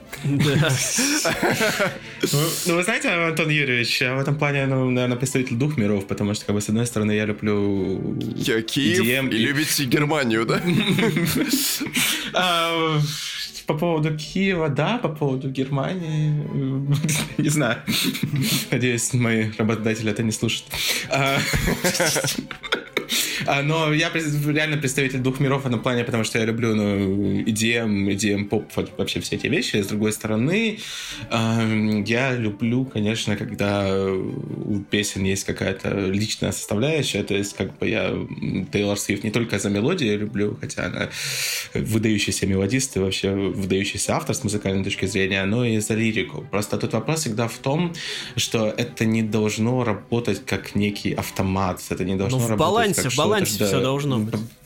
Потому что когда, э, вот, когда, допустим, Оливия Родриго, простите, простите, простите, поет, поет про свои вот эти вот, да, да, аутентично поет свои переживания как 18-летней девочки, там, или 17-летней девочки, когда она все это писала, ты в это как бы веришь, не, не ставишь это под сомнение, и таких эм, романтичных дебилов вроде меня это, в принципе, пробивает в какие-то моменты. Кого-то оставляет, конечно, абсолютно незатронутым, но мне это нравится. Или там, допустим, когда э, Кейси Маскрейвс делает настолько грамотно, классно и сопровождает крутыми мелодиями, это все встроено в довольно удобоваримый концепт, это классно, но, блин, я три шестиминутных недо песни под фортепиано э, в конце альбома я не способен всерьез воспринимать. Это речь про Адель, если что. Да, про Адель ее тридцатник. Не про Кейси Масгрейвс. Да, да, потому что Кейси Масгрейвс там, там все отлично. Вот, кстати, я только, хотя вот, я только, бы, я бы, только да. к концу года понял, что это два альбома о разводе. То есть ну они да, это об же... одном и том же. Только да, у одной да, ребенок есть, у другой нет. одинаковыми водными просто, две одинаковых водных, но только если у Адель ты это воспринимаешь просто как днев... дневник, в котором 40-летняя э, женщина ноет, то Старкросс ты воспринимаешь как некоторое руководство к действию. Ну, да. То есть ты не просто слушаешь, ты понимаешь, что, в общем-то, можно выбраться из этого состояния, что-то начать делать. Вот, и в этом плане, наш, вот как раз баланс, о котором говорил Антон Юрьевич, он верно соблюден. Нужно не просто как Марина там э, с э, алмазами или как, допустим, свежий гарбидж, которая просто тупо начинает рычать. А, у, у, все плохо, у, сила, у. Возьми, просто сделай по красоте, чтобы твой empowerment был понятен, во-первых. Во-вторых, мелодически интересен. В-третьих, чтобы он воспринимался как руководство к действию. Не просто как лозунги, которые ты просто выкрикиваешь куда-то. Не просто какой-то крик души, да который... это ну, у просто... Адель не лозунги, понимаете, в том и прикол. Она да, просто, я просто говорю, говорит, не, как я не договорил. Плохо. А я не договорил. Зачем меня, зачем меня дослушивать-то? Вот, не просто как крик души, который просто в воздухе растворится и все. Как этот у Адель как раз. Вот. А нужно именно сделать, как сделала госпожа Мас Грейвс. Ведь Мас Грейвс это что? Мус Грейвс, музыкальные могилы, казалось бы, думается. Вот, вот ты думаешь, что все плохо, а на самом деле нифига подобного. Вот. Отмечу, что, наверное, вот эти, вот эти вставки а, разговоров Адель с своим ребенком да. на альбоме это, возможно, худшее музыкальное да это года. У меня до сих пор ничего... флешбеки от этого. Это Я просто не жесть. Могу этот, не, не могу слушать этот потрясающий кринж. При этом хотел еще, наверное, отметить по поводу альбома Адель, что он не везде ужасен, и его серединка, в принципе, ничего. Так, ну, там, э, да. две, там, там две, две, да, да, две песни, понятно. Да. И там просто еще и I Drink Wine, если ее там обрезать на две с половиной минуты, она была бы окей, в общем-то. И там есть еще одна песня, которая, в принципе, тоже удобоваримая, но просто начало э, фигня, а конец — это едва ли не худшее, что я слушал в этом году, хотя объективно нужно сказать, что в этом году было три потрясающе плохих альбома. Я, наверное, хотел бы их упомянуть, просто потому что вот если, вот если, если в прошлом году в самом начале года, где-то в феврале, Джастин Бибер выпустил альбом Changes, и это было плохо, это было очень плохо, то в этом году таких альбомов было сразу три. Это, это альбом Maroon 5, просто потрясающая фигня. А, это альбом One Republic, где великий санграйтер Райан Тедер, ну, бесспорно, великий санграйтер Райан Тедер просто сделал альбом на одной прогрессии из четырех аккордов, грубо говоря, я сейчас очень упрощаю, но какие-то недотиктоковские поп-песни, это полнейшая фигня. Ну и, конечно, то, что действительно, мне кажется, в одной категории с тем, что сделал Джастин Бибер в прошлом году, это альбом Зейна Nobody is Listening, э, с потрясающим названием, которое, в принципе, соответствует э, содержанию этого альбома на, не на 100, а на 200-300 процентов. Ну, естественно, еще вишенка на торте Ревеласион, но Ревеласион не настолько ужасен. Мы его ненавидим, скажем так, за то, что он вышел вот таким вот после, после Rare и Revival, ну, как, ну, стандартная латинщина, как бы фиг с ним. А вот эти, мы, ну, я тут говорю из-за вас, но мы не будем это переслушивать, естественно, естественно. Но это как бы еще не так плохо. А вот эти вот три альбома Maroon 5, One Republic и Zayn — это просто катастрофа. Ну вот мне кажется, Maroon 5 это та самая группа, которая теперь э, одинаково ненавидима всеми критиками, но в то же самое время она реально делает херню, в отличие от Coldplay. Maroon 5 это просто... Э, но ты надеешься все-таки, когда ну, довольно громкое имя, и когда, в принципе, ну, какие-то хиты тебе там более-менее нравятся, может, ты там не особо в восторге.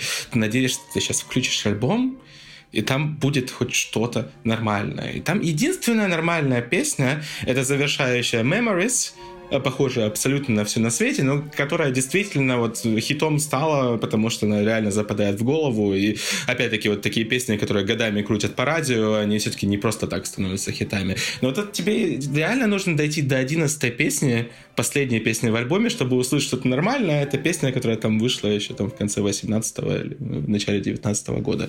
Все остальное это просто реально квинтэссенция всего самого худшего, что есть в современной поп-музыки. И Maroon 5 очень повезло, что в этом же году вышел еще альбом Зейна, который еще гораздо хуже. А, что сложно себе представить, но что реальность, потому что в любой другой год альбом Maroon 5 можно было бы смело называть худшим альбомом года просто с огромнейшим отрывом. Да, в общем, понятно, что в западной музыке было плохого, я бы хотел о хороших трендах поговорить. Вот, это, возможно, немножко как бы о личном, а, но тем не менее меня в этом году вот на фоне не впечатляющих американских и английских релизов, кстати, вот э, насчет американских, у меня вот я когда составлял эти ну, предварительные топы года, у меня там, кажется, только три альбома американских, что, конечно, удивительно. Если что, это Кейси Масгрейвс, Бибер Экса и Джастин Бибер. Вот. Ну, это не считая, естественно, переизданий Тейлор, вот, потому что это отдельная тема. Вот, а, но что меня в этом году впечатлило, и это я мог бы вначале оговорить, но решил сейчас. Короче, французская попса. Типа, что там происходит? Я раньше всегда очень не любил все французское. Ну, за там какими-то редкими исключениями. Но в этом году я уже, если честно, забыл, каким образом и через что. А, я для себя абсолютно заново открыл и переоценил и переосмыслил свою жизнь, можно сказать а, с помощью французской попсы. Главный, конечно, альбом, который для меня ее открыл, это не тот, который в этом году выходил, это такая певица Джулия есть, это ставленница Милен Фармер. А, ее альбом в 19 или в 20 ну, короче, вот в 19 или 20 году выходил, называется Паскам Тус... Да. Тусе, наверное, он так называется. Охрененный просто от начала до конца альбом, тоже один из главных для меня в этом году, ну, в плане того, что я слушал. И потом я начал постепенно э, то, еще, обращать внимание, что как-то часто попадают французы в этом году в мои топы месяца. То есть вот э, чуть ли не каждый месяц у меня кто-нибудь да попадал. То есть вот группа Видеоклуб в этом году выпускала аль- аль- альбом Эйфории. Потом группа The Pirouettes выпускала альбом Equilibre. А, я не знаю, как это правильно прочитать, какой-то же Cure de Pirate, не знаю, альбом Impossible А, Амер, Жани с альбомом Toujours de Fleur и... А, Жулье Армане с альбомом Блюлер... Брюлер Лефу. Вы, Ссыл... вот, Наз... конечно, вы, название, вы назва... себя самого не прокляли. Название, то, в, опис... название в описании не будет, кстати, поэтому ищите как хотите. Анжель с альбомом Нанан Синг. У Анжели а, крутой альбом. У них у всех крутые альбомы. А, значит, и я не знаю, я поскольку за французской сценой не следил прям пристально последние несколько лет, я не могу сказать а, это какой-то взлет у них, это что-то новое или это стандартная для них ситуация, что у них так много хороших альбомов выходит, хрен знает. Но, тем не менее, для меня в этом году за французской сценой было намного интереснее наблюдать, чем за англо-американской. Хотя в англо-американской традиционно альбомов выходит больше, ну и чаще они все-таки в топы наши попадают. Ну и в целом за европейской сценой мне было интересно следить э, больше, чем за американской. но вот Франция просто она как-то это вырвалась вперед. Не знаю, возможно, это просто мои какие-то субъективные штучки, но вот у них просто вот эта чувственность, да, вот эта вот откровенность, она у них нормально оформлена мелодически. И в аранжировках тоже все нормально. Там все сделано адекватно, по-человечески. Я не знаю, о чем они поют, и не хочу знать, но я уверен, что там наверняка тоже есть какие-то личные мотивы. Вот уж у некоторых певиц точно, потому что я там чуть-чуть читал про них. Чё-то они, как Адель, не страдают. И как Билли Айлиш, и все прочие. Все у них ну, нормально, я... они поют нормальную французскую эстраду. По-человечески, душевно и в душу. Ну, я не так много французского слушал в этом году, потому что я очень ненавижу Францию. А, но э, должен в любом случае отметить, что ну, Анжель бельгийка, поэтому, в принципе, можно. Ну, а, да. Но альбом классный. Я бы его включил себе в топ-10. Оно немножко не вписывалось тематически туда, э, в то, как я это составлял. Но я, наверное, ну, 7-8 раз послушал альбом. Крутые мелодии, классный такой инструментал, который, с одной стороны, такой немножко танцевальный, но и изысканный. И мелодия, опять-таки, класснючие. Вот я буквально вчера шел по киевскому э, гала-льду, как это, про гала-леду, как это правильно сказать по-русски вообще.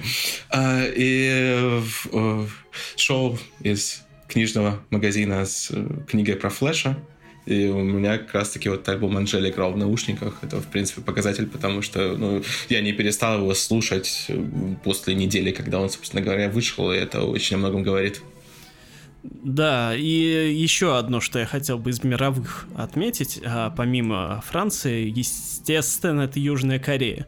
Вот уж где нормальная да. человеческая попса да, развивалась в этом году без всякой аутентичности излишней. А, а, альбомы Twice, э, альбомы Dreamcatcher и так далее, э, очень круто, серьезно.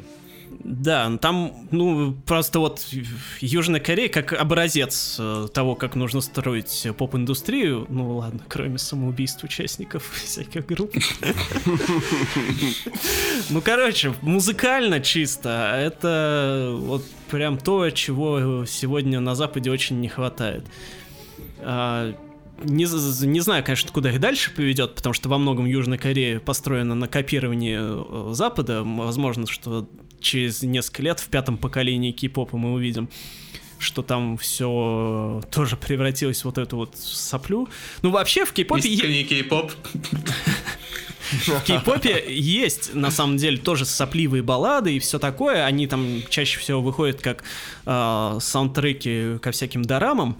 Это все есть, и понятное дело, но есть одновременно с вот этой вот лирикой, есть и ультратанцевальные вещи там Итси какая-нибудь группа, да, VGSN, Викли, э, да, вот Твайс, который вы уже упомянули, там Чонха одна, mm-hmm. которая в этом в начале года выпускала альбом, да. это ж, извините меня, вообще, то есть мало того, что там танцевальщина, так там еще и концептуальное какое оформление, посмотрите, у нас видео на канале на YouTube. Ну, просто жесть. Э, а еще мне потом это у нас ВКонтакте пишут, что вот, а что-то никто из критиков не выделяет кей-поп как прорывной, а еще в продажах, в топе, в популярных их сами, самых нету по миру, поэтому что говоришь, вообще ерунду какую-то.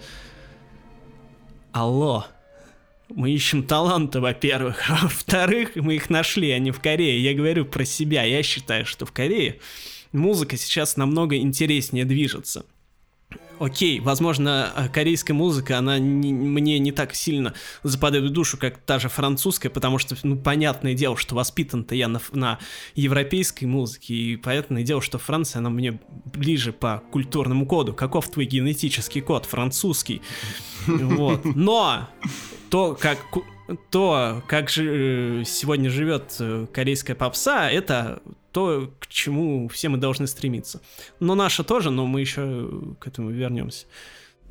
Нет, сложно не согласиться, на самом деле, потому что, хотя я это не, не так, чтобы настолько сильно следил за этим, как Антон Юрьевич это делает. Да я тоже, понимаете, вот я не прям уж си- сильно слежу. Ну, я, я просто, ну, слушаю там периодически, да, что выходит. И это я, серьезно, вот и... я как бы поверхностно тоже, ну, относительно ну, поглубже, да, да, может, чем среднестатистический слушатель, но не прям. Если бы я еще глубже копнул, может, я еще больше бы охренел. Ну, просто реально, вот вы упомянули Ицы.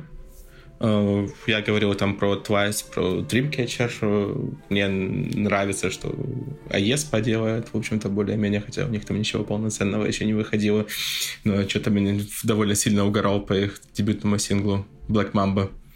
А, или как там он называется, вот советую обратить внимание тем, кто скептически к этому настроен, и в том числе тем людям, которые, не знаю, даже здесь в Киеве немножечко кринжуют от того, когда они видят огромные баннеры с поздравлением участников BTS в киевском метро, что здесь постоянно бывает, кстати говоря. Да. А в смысле поздравления там типа с днем рождения или что? Да, да, гру- грубо говоря, наше солнышко Чимин, поздравляем тебя с днем рождения.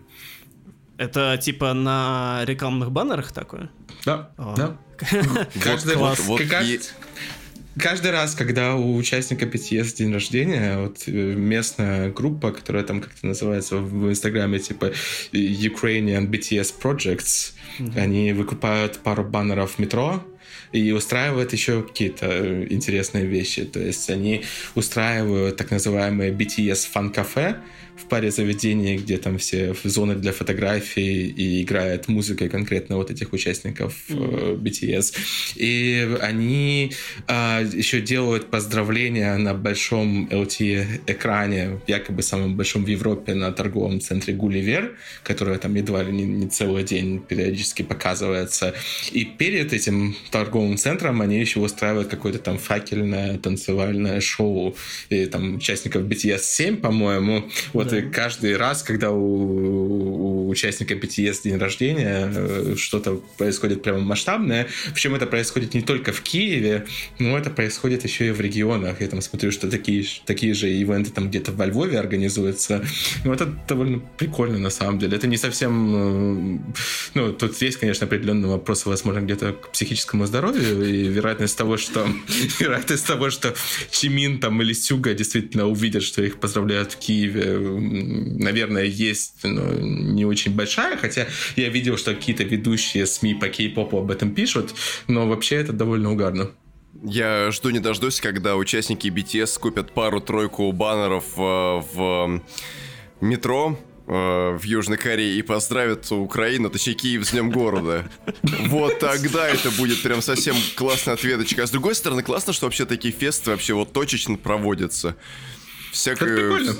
Всяко это, как минимум, за этим интересно смотреть. Это же ярко, весело. Пусть люди самовыражаются таким образом. Не как Адель записывает альбомы, но там на протяжении многих э, песен 60. Вот. А лучше так. Не, это прям вот вы рассказали, вообще офигенно. Не, мне в этом, во, всех, во всех этих ивентах мне больше всего нравится одна вещь, которая действительно, ну, почему мне хочется, чтобы вот эти ребята с этим всем продолжали, потому что у всех вот моих знакомых музыкальных снобов, ну, они каждый раз, когда это видят, они очень, ну, расстраиваются. Мне становится от этого хорошо, если честно. Ну, я просто, с- что касается BTS, честно говоря, возможно, тоже есть смысл это упомянуть. Э, Вот реально бывает такое, когда ты там общаешься с каким-то человеком, который слушает поп-музыку в основном, и типа, ну, BTS, BTS, BTS. Но у BTS разная музыка есть, но я серьезно считаю, что вот эти вот три последних танцевальных сингла, которые англоязычные, которые у них были, я имею в виду Dynamite, Butter и Permission to Dance, ну, классные поп-песни. Э, Если бы их пел какой-то другой исполнитель, то, возможно, этим же людям, которые их критикуют, это нравилось бы. Э, И вот это меня всегда немножко так... Динамит вообще, да, офигенная песня. Это даже да. я, я, да, я вот терпеть не могу БТС, потому что, ну, в смысле, не то, что не терпеть Мгм. не могу, но для меня это просто абсолютно безликая э, э, музыка. Но вот динамит — это динамит. А, Вот, и да, как раз касаясь того, что э, как звучит все, да, и что вот англоязычный, и что если бы пел другой. Вот Monster X тоже известная кей-поп группа, тоже мальчуковая, они выпустили в конце года англоязычный альбом полноценный. И он звучит, ну вот, дай бог вообще любому западному исполнителю так звучать. То есть просто такой классный, современный, мальчуковый этот бенд. То есть вот если бы сегодня ну, Backstreet Boys собрались бы нормально, да, если бы они такое записали, то у них бы началась вторая волна популярности, я боюсь. То есть вот Westlife в этом году, конечно, неплохой альбом выпустили, например, относительно, но если бы они вот такое записали, то мы бы сейчас только о них тут и говорили. Так, ладно, давайте из мира внешнего в мир внутренний погрузимся. Постсоветское пространство. Ты Венера, я Юпитер. Да, да, ну можно начать с этого, она же в начале января вышла. Да, с Ваней Дмитриенко я в этом году встречался больше, чем за какую, чем за всю Больше, свою прошлую мной, жизнь. да. Больше, чем с вами. Ну да. Неудивительно. ТикТок Если бы вы до этого, если бы вы до этого с ним встречались, пока ему было, там, не знаю, 12-13, это было бы, наверное, довольно странно. Ну да.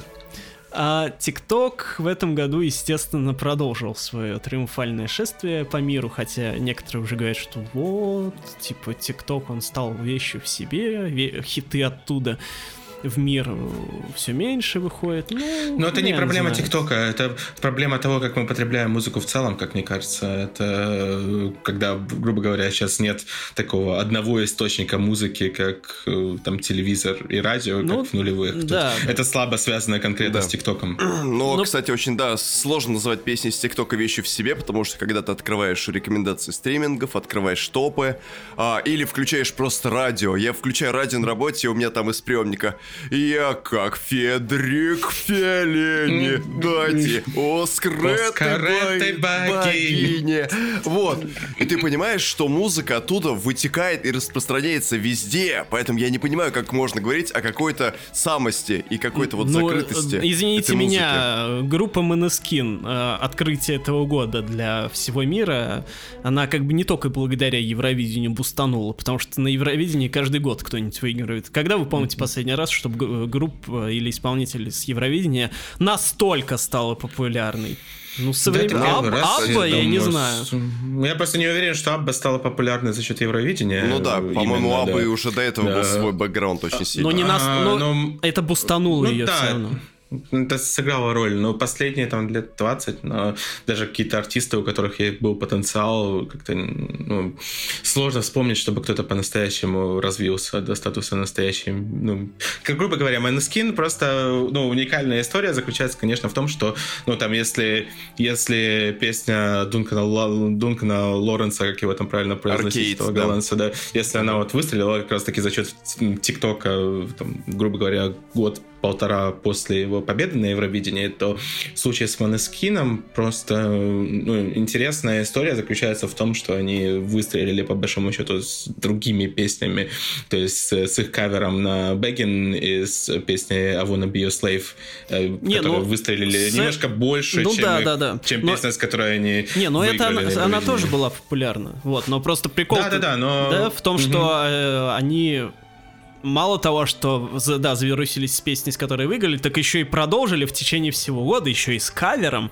Типа, чего вообще? И все это благодаря, ну, насколько я понимаю, по крайней мере, благодаря ТикТоку. А ч- благодаря Ну, чему в том еще? числе.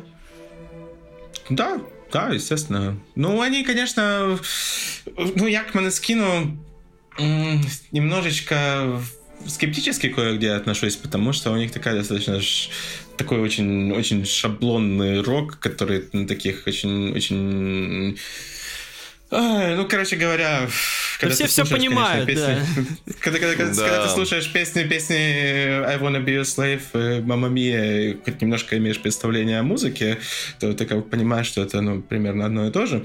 А, и- но более того, ты это понимаешь даже, когда ты не имеешь никакого представления о музыке. Ну, просто когда ты имеешь какое-то представление о том, как это работает с точки зрения там нот, тональности, прогрессии и так далее, то ты просто понимаешь, что структурно это то же самое вообще.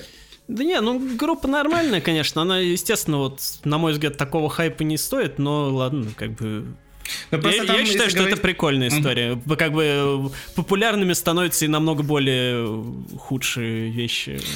Неплохо. Не, нет, у них неплохие италоязычные альбомы на самом деле. Это тоже нужно отметить. У них, по-моему, их два. Я так поверхностно слушал. Это, в принципе, все достаточно, достаточно симпатично. И в этом плане, кстати, должен отметить, что ну, немножечко несправедливая критика, как мне кажется, в отношении того, что, ну вот, типа, Моноскин ездят э, в туры и играют там половину с листа каверов, потому что, ну, типа, у них есть очень много италоязычного материала. Э, ну, они, молодая группа, но два альбома у них, по-моему, есть полноценных. И просто, ну, вряд ли там в условной Москве или, или в Берлине или где-то там еще хотят слушать италоязычную музыку. Наверное. Хотя в Москве, песня, знаете, конечно, мо- мода ну... на итальянское благодаря Урганту, видимо... Вернулась. Да. Нет, если бы мне нравились Моноскин, я бы итальянское спокойно бы слушал. В смысле, для меня лично не проблема была бы. Ну вот. Просто, да. просто их многие представляют прям, прямо как кавер-группу, исходя из того, а, что ну, я, я что-то такое не листах на этом, э, ну, у них реально там половина листа каверы, но просто это немножко несправедливо, потому что у них все-таки довольно глубокая дискография на самом деле. Ну вот. Но это же вопрос восприятия сугубо. Если люди не хотят ковыряться, то они, соответственно, и не узнают о том, что у этой группы есть что-то большее. Так же, как группа «Молчат дома», все знают только одну песню у нее, по большому счету. При том, что дискография есть, и там, в общем-то, можно поковыряться, найти что-нибудь интересное для себя. Вопрос чисто да, восприятия, мы... фанатского или общественного. Да, но мы говорили, начинали говорить про э, ну, TikTok, да. пространство, как мне кажется, да. да про да, Россию, да. да. Ну, я просто, да, хотел э, просто сказать, что в этом, в прошлом году TikTok Pop, он э, выстрелил предварительно, он как бы ш, первый шаг сделал к покорению русскоязычного пространства. А в этом году он прям э, показал еще больше свою мощь. Ну, как бы два главных таких э, взрыва произошли с мужской и женской стороны. Первый — это Даня Милохин с его альбомом «Бум». И Бум. второй, второй — это Мия Бойко с ее прощальным альбомом. Да. С ее дебютным альбомом «Прощальный да. альбом». Вот, то есть... Блин, я хочу, чтобы свой реальный прощальный альбом она назвала дебютный альбом или первый. Да. Это было бы отлично. Вот, то есть, а, во-первых, это удивительно, да, что тиктокеры выпустили альбомы, но это круто естественно. То есть, ну, конечно, там типа Tenderly Bay выпускал еще альбом, и еще кто-то, по-моему, но это, прям вот что такие вот крупные, это, ну, это да, мощно. 15-минутный магнум опус Дани Милохина, да. Да. А, ну и на этих альбомах как бы показано, да, вот наше будущее, наше то, что молодое племя, оно готово показывать класс. Называть нас Наруто. Да, да, ну да, и Егор Шип, естественно, с э, легендарной песней Диор в этом году просто снес лично мне крышу абсолютно полностью. Ну, естественно, он... Слушайте, э, в этим летом, где-то в июне, у меня абсолютно ужасное настроение. Я иду по контрактовой площади здесь, на Подоле, в Киеве, и девочка, уличная музыкантка, поет песню Диор. Я остановился, дослушал до конца. Сделали вдох. Оставил весь 100 гривен потому что меня это очень сильно вдохновило. Ну, это круто, да. Диор, это, конечно, одна из песен года. Просто потому что, вы понимаете, ну, уличные музыканты хоть в Киеве, это в Москве, ну, типа, бумбокс, там, э, одни и те же 10 песен слышно на ну, каждом да. углу. А тут Которые, которые включают их с бомбокса просто. Даже сами не поют. А тут девочка поет Егора Шипа. Меня это очень сильно растрогало. Да. Ну и, в общем, да, что у них у обоих э, довольно легендарные альбомы вышли. Ну, у Дани Милохина, естественно, в первую очередь, наверное, благодаря пе- песне «Лисички», которая да. это точно в топе они? года. да, Ну, еще есть хит на весь блок, Но, это тоже Да, да, разрыв. нет, там, в принципе, каждая да. песня хороша, и даже ремикс на эту «Золотую чашу», «Золотые цепи», угу. Он даже, в принципе, неплохой, хотя я... Ничего тогда считаю, что все-таки туда нужно было оригинал помещать, но mm-hmm. у них там в Dream Team своя атмосфера. А, вот, так, а у... Спасибо Dream Team за лисичек, конечно. Да, и в того, что глава участвует в этой Dream песне. Team, Dream Team, он за год э, снова, как и в прошлом году, показал, что вот он сейчас центр развития TikTok Pop, потому что и Аня Покров, и Артур Бабич, ну и Даня Милохин, э, они все в этом году очень кру- круто себя показывали. Вот, а Мия Бойко, она хотя и выпустила фактически сборник э, хитов за последние пару лет, но это вот прям эталонный TikTok поп, который вот прям в учебнике по истории музыки можно включать, потому что единственное там Пикачу, конечно, нет песни, это большое упущение, не знаю почему. Да, ну, но Наруто есть. Есть Наруто, есть много всего. Ананас, Адидас, там, да. ММДМС, все То есть большое наше счастье, э, что э, у нас все еще есть вот такая вот в, хорош, в хорошем смысле тупая попса, танцевальная и в хорошем смысле детская, э, беззаботная, в отличие от... Ну, ладно, в Америке, естественно, она тоже есть, но сами понимаете, короче, все. Ну, в отличие от Полины Гагариной, скажем так. Ну и да, да, да, да. Но Полина Гагарина что-то альб- альбом-то особо не выпускает. Ну, у нее вышел, в принципе, относительно неплохой сингл недавно. Вот, это который вчера. Вчера, ну, не вчера вышел? вышел, конечно, да. Не, да, вот. один сингл у нее вышел хороший. Да. Но теперь надо задаться главным вопросом, но не будет же, не будет же та же самая Мия Бойко, тот же самый Шип или Милохин делать творчество для детей, они же растут. В этом плане мне, например, очень сильно понравилась трансформация, которая случилась с Милохиным, когда он записал свит с Мумитролем. Песня башня. Песня башня. Вот, это реально же. офигенный трек совершенно, потому что вот, вот ему надо идти в рокеры, вот сразу понятно. Это, это вообще тенденция тикток попа. Я за этим не так сильно слежу, как вы, но да, я заметно, тоже конечно, что ну, да. э, заметно, да. что вот и, и cute рок, и в принципе там поп-рок, они э, тоже добавились к тому, что вы называете абсолютно справедливо Жуков попом. Да, это не мы. Главное, я, я же, так да. не, это Коля Редькин придумал, да. я так не называю. Потому что Потехин тоже достоин э, Уважение, да. да. Памяти. Очень мрачно прозвучало и траурно. Да. Просто к тому, что да, э, хочу заметить, что именно все те, кто герой, не стараются подключаться именно к рокерам. Да, Мия да, Бойко да. была с Би-2 в свое время. Вот сейчас э, Милохин э, с Лагутенко связался и правильно сделал, потому что это пошло на пользу и тому, и другому. Я ну, себя, в принципе... Так голоса по... сочетаются круто, на самом деле. Да, я себя поймал песня. просто на мысли на работе, что я пою о том, что... Э, кого еще назвать ты хочешь своим счастьем просто? Или ненастьем? Да. Я... Это просто... Это цепкий, в, цепкий текст, хорошо структурированная песня. Это в принципе, добротный поп-рок. Это отличное сочетание двух голосов. И Милохин, который, в принципе, такой нагловатый достаточно тип, он там отлично вписывается по концепции. То есть в, у него здесь органика работает на 100%. Все, ему надо идти по стопам всяких там этих самых. Но вы поняли, так сказать. Вот. Так что поглядим просто, что с ними будет в следующем году. Они все да, неизбежно вырастут во что-то, и во что-то же они превратятся. А Б... знамя детского, а знамя детского попа придется, походу, нести Бетси на своих плечах. Бетси, да. А, так да. вот, Rock действительно в этом году очень сильно проник везде. То есть, если еще два года назад это была такая нишевая история, то сейчас, ну, это вообще везде. То есть, вот, а, кого не возьми, Марьяна Роа, она стала Марьяной Рок.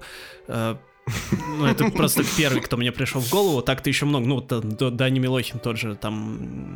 Ну, Абрикоса, она как бы появилась и как рокерша, но тем не менее. Короче, гитара сейчас прям, она очень сильно возвращается и возвращается в такой интересной форме э, в полупопсовый, да, то есть такой рокопопс номер два, но только пожестче немножко по аранжировкам он получается. Это прикольно. Ну и то, что Монескин, как бы, да, у нас э, главная рок-группа года, да и главная поп-группа, наверное, тоже. Это тоже символ чего-то, наверное, что люди немножко истосковались по гитарам. Не, гитара конкретно вернулась на самом деле. Мы там ее слышим э, там даже на каком-нибудь альбоме Биби Рекса довольно много, э, не говоря уже про какие-то там вещи. Про вроде, поппи, там, да? Той же не, ну даже там э, Оливия Родриго и так далее, там э, достаточно гитара, на самом деле, на альбоме, в том числе электрической. И что-то еще мне не приходит сейчас в голову, но я просто анализировал, что действительно очень много, где она по-настоящему вернулась.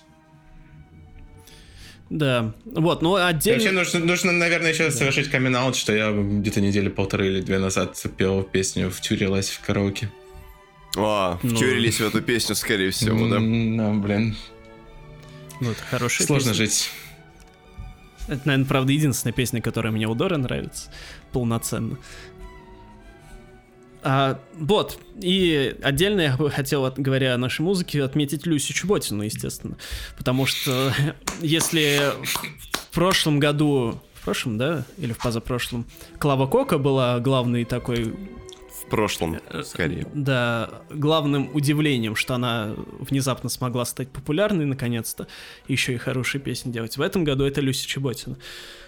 Потому что «Солнце Монако» — это, конечно, безоговорочный э, хит 21 года, который, собственно, с первых мест, ну, по крайней мере, в Яндекс Музыке не уходит. И даже когда Оксимирон выпустил свой альбом, он, конечно, оккупировал все первые 10 строчек на парочку дней, но потом Люся мощно вторглась снова на первое место. Да, это, это победа. Честь Екатерины Шульман. Да.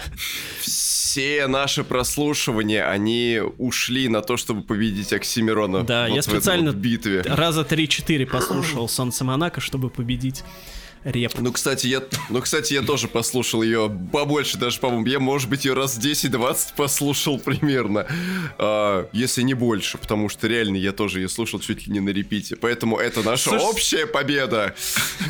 Ну, я, я, к сожалению, э, живу в стране, в которой Яндекс заблокирован, поэтому я слушал «Солнце Монако» на других платформах, в первую очередь на Дизере, но, тем не менее, постарался внести определенный вклад даже вот так.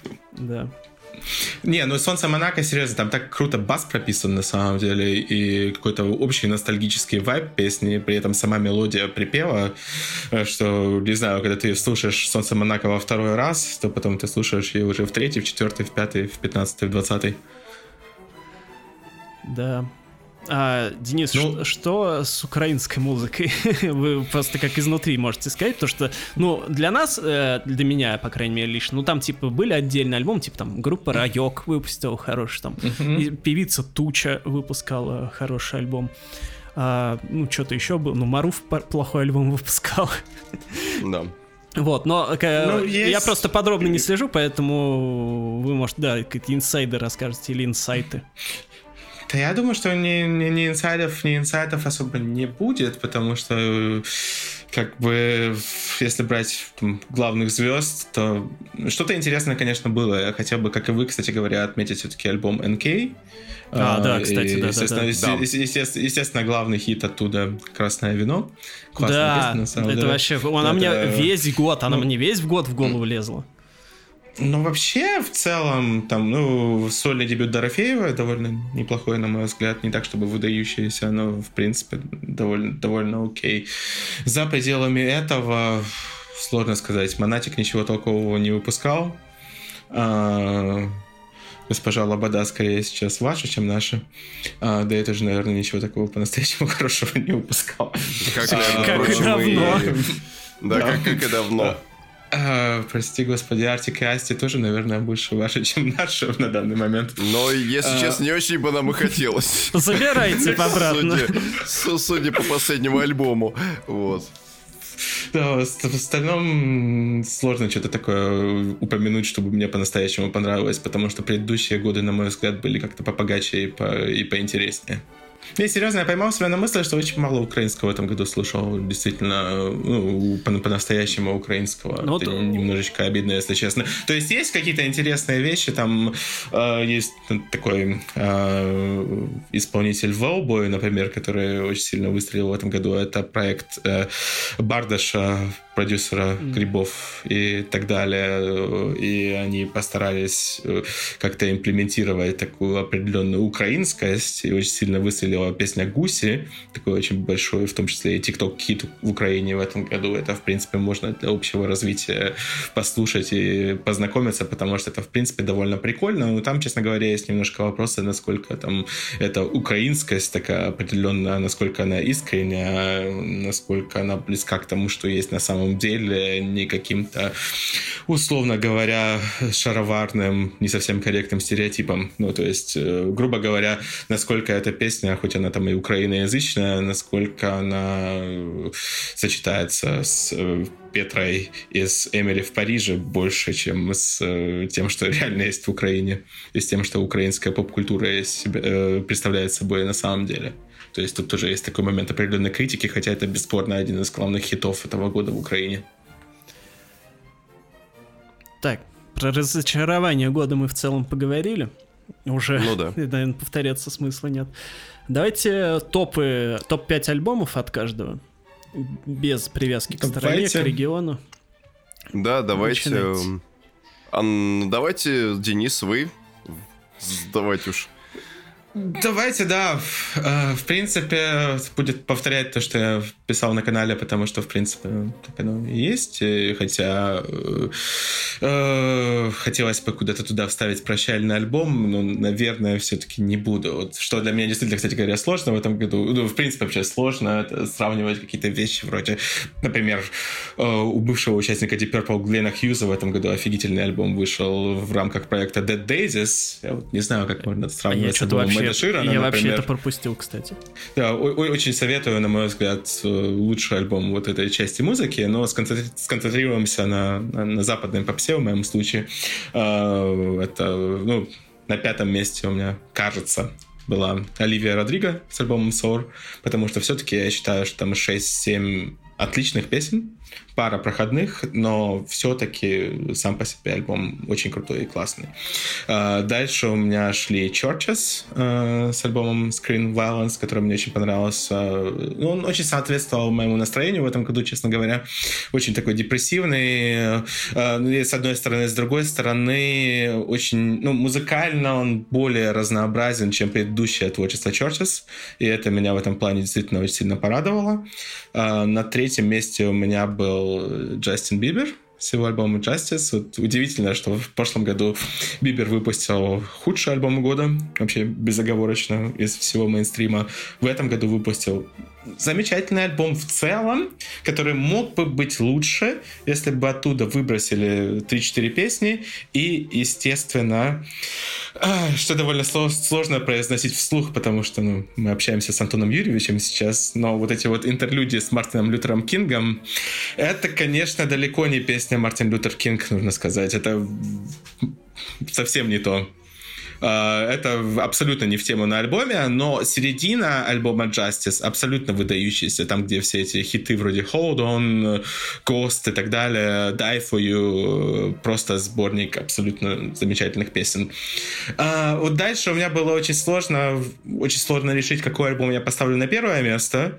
И я все-таки Кейси Масгрейв с альбомом Star Crossed отправил на, второе, на вторую позицию, хотя он мне очень нравится, и он очень сильный от начала до конца. И на что сыграло в пользу того, чтобы поставить Эда Ширана на первое место, это два сингла, которые у меня, наверное, две самые любимые песни года. То есть э, Bad Habits и Shivers. Просто две абсолютно офигительных песни, которые я слушал там 100, 150 раз, условно говоря, и мне они очень нравятся. И э, с учетом того, что весь, весь остальной альбом тоже ок, за исключением там пары, пары песен, э, я просто не смог как-то отойти от того, чтобы не поставить Эда Ширана с альбомом равно или equals на первую позицию. Вот как-то так это выглядит в моем случае. Мочиться. Что, мне что ли надо отдуваться теперь? Угу. Итак, первый альбом это альбом Арки Кик 2, второй альбом это Арка Кик 3, а, третий альбом это Арка Кик 4 и четвертый альбом Арка Кик 5. Ладно, хорошо, а не буду... А пятый? А это мы узнаем в ближайшем будущем, потому что хрен его знает, человек настолько производителен, что он может сейчас бомбануть новый альбом буквально завтра Еще или послезавтра. Года, да? да, чем взбредет в голову, непонятно. Для меня, на мой взгляд, это прям, ну, я все вот эти вот четыре альбома, всю квадрологию просто возьму э, под одно место, потому что для меня это некоторый разрыв шаблона, потому что, с одной стороны, я уже попривык после прошлогоднего первого удара воспринимать его исключительно как человек, который только может грамотно деконструировать, но здесь он э, разорвал шаблон и по тому, насколько он мелодически может обращаться с э, всем, что происходит в песне и с ее компонентами, а также и с тем, что его не накрыл кризис перепроизводительности. То есть он выпустил 4 длинных полноценных альбома, в которых по 11, по 12 песен, и ни один из них не звучит вторично. То есть они все звучат определенно, обособленно. В каждом ты начинаешь замечать детали, которые отличают один от другого. И понимаешь, что, в общем-то, едва ли вот сейчас во время э, вашего этого тикток-попа, когда альбомов от тиктокеров не дождаться, а основным средством э, выражения и релиза выступают снипеты и синглы, такая форма кажется с одной стороны архаичной, а с другой стороны заслуживающей уважения. Он просто не теряется и делает много делает много и хорошо. Это надо умудриться выпустить практически полтинник песен за неделю, фактически за релизную, и дать э, много граней своего собственного творчества. Потом второй альбом, который я для себя отмечу, это альбом Стереополины. Супер Луни или Супер Полина Стерео Луни, там уж э, как вам больше нравится. А, Карина Маргунова провела действительно настоящую работу, ну не столько над ошибками, сколько она просто выросла над самой собой образца альбома «Институт культуры и отдыха», поработала над вокалом, поработала над звуком, тематика осталась в принципе такой же, Карина молодец, я прям вот, мне нечего сказать, просто самая настоящая э, Гатиня 2021 года и э, мрак, э, так сказать, э, ноября и декабря месяца мой личный, собственно. Мрак в хорошем смысле слова мрак. А песня «Мне 20 лет» и э, «На краю луны» Я, кстати, единственный человек на концерте Стерео Полины, который восторгался, когда она объявила, что следующая песня на краю Луны. Я единственный заорал, а все в мою сторону повернулись, как будто никто вообще не понял, в чем суть, а песня-то крутая совершенно. Вот. Затем мне бы, конечно, хотелось повторить кучу позиций, которые указал Денис, потому что альбомы и Чорчис, и Кейси Масгрейвс, они засели глубоко-глубоко-глубоко в сердечко, но я, наверное, Ну, и назову... Оливию Родригова, конечно, тоже хотите да, повторить. Да, да, конечно, конечно. Нет, я, пожалуй, назову Агнес и ее пластинку Magic Still Exists. Раз... Да, это Антон Юрьевич мне посоветовал послушать офигительный альбом. Ребята... Я бы его включал в свой топ-10, если бы я иначе его составлял магия все еще существует, понимаете? Самый настоящий электрический ураган, который просто выбит из тебя всю дурь и поселит в тебе исключительно все хорошее в... против всего плохого. С, с, просто пластинка, которая вот она в ухо зашла, и как давай по извилинам кружиться, кружиться, она там запуталась и вообще очень долго не выходила. Я этот альбом также очень часто переслушал в течение последних недель потому что, ой, ну это прям вот совсем-совсем тяжко отпустить от себя. А затем, а, наверное, на четвертое место я поставлю снова два альбома проекта Mail Tears, о которых мы с Антоном Юрьевичем говорили. А, американские ребята, которые а, делают, с одной стороны, гротескный New Wave, с другой стороны, делают очень такой на серьезных щах Dark Wave, и все это в течение одного года, вот февраль и декабрь канонические 80-е, под которые можно подумать пострадать, а можно где-то просто потанцевать и потупить. Вот. Так, чтобы еще... Эм... Блин, альбом Лавы Doppelganger X2 выделю тоже, потому что я люблю 90-е. Страшно. Я вырос в это время, чтобы вы понимали. Вот. И ребята, и Илья Дмитриев, и Фил Гинзбург, они тоже провели значительную работу над э, своим звучанием. В целом оставив его практически таким же, единственное, сделав его, наверное, чуть больше уходящим в такие более танцевальные и простые формы электронного звука. А еще не пригласили 8 совершенно разных вокалисток на фиты. Это тоже добавляет уважения, любви, радости, гордости. Даже Кат Холландская, которая была на эм, альбоме Fatality здесь отметилась на треке «Вторая волна».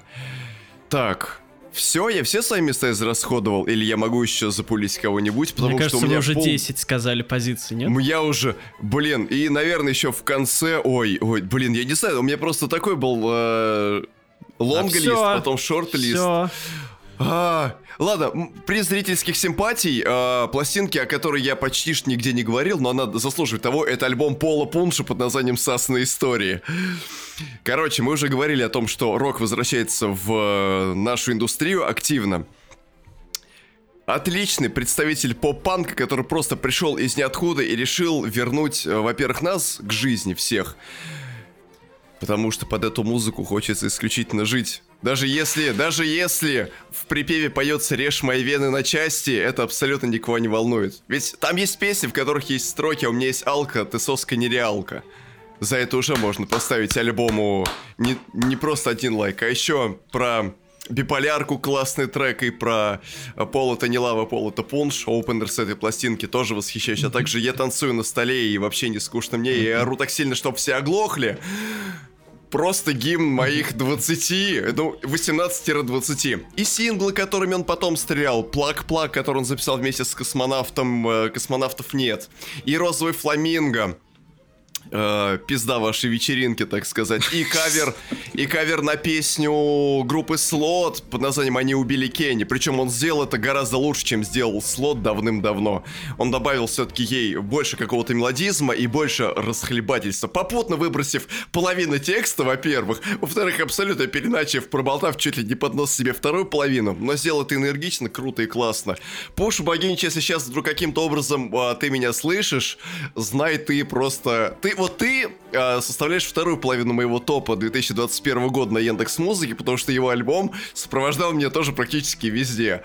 Я на велике от Войковской до Электрозаводской проехал чисто вот под этот альбом на репите. Это было до хрена километров, это было до хрена времени. Спасибо тебе за мое счастливое детство в 30. Ух. Закончили? Антон нет. Ой, еще альбом Сергея Лазарева под названием 8. Все, у вас и так 80 альбомов было. Все, 5 моих альбомов, кратко. Марина Хлебникова, «Жизнь». Я выбираю «Жизнь». Лучше, лучшее возвращение в лучших своих традициях. Правда, там некоторые песни уже издавались, конечно, оттуда, но тем не менее, очень круто. И, и конечно, с ее биографией, с этим пожаром дурацким, который в конце года случился, это как очень трагикомично рифмуется, потому что всю жизнь ее преследует какая-то хрень. И здесь также, и как бы на альбоме она поет «Я не буду жить, я не буду жить», ну хрен знает, конечно, просто очень такой альбом, э, удивительно. Наверное, будет все-таки. Наверное, будет, но вроде там, да, и уже нормально. Далее, Агнес Magic Still Exists. Спасибо, что украли эту позицию из моего списка.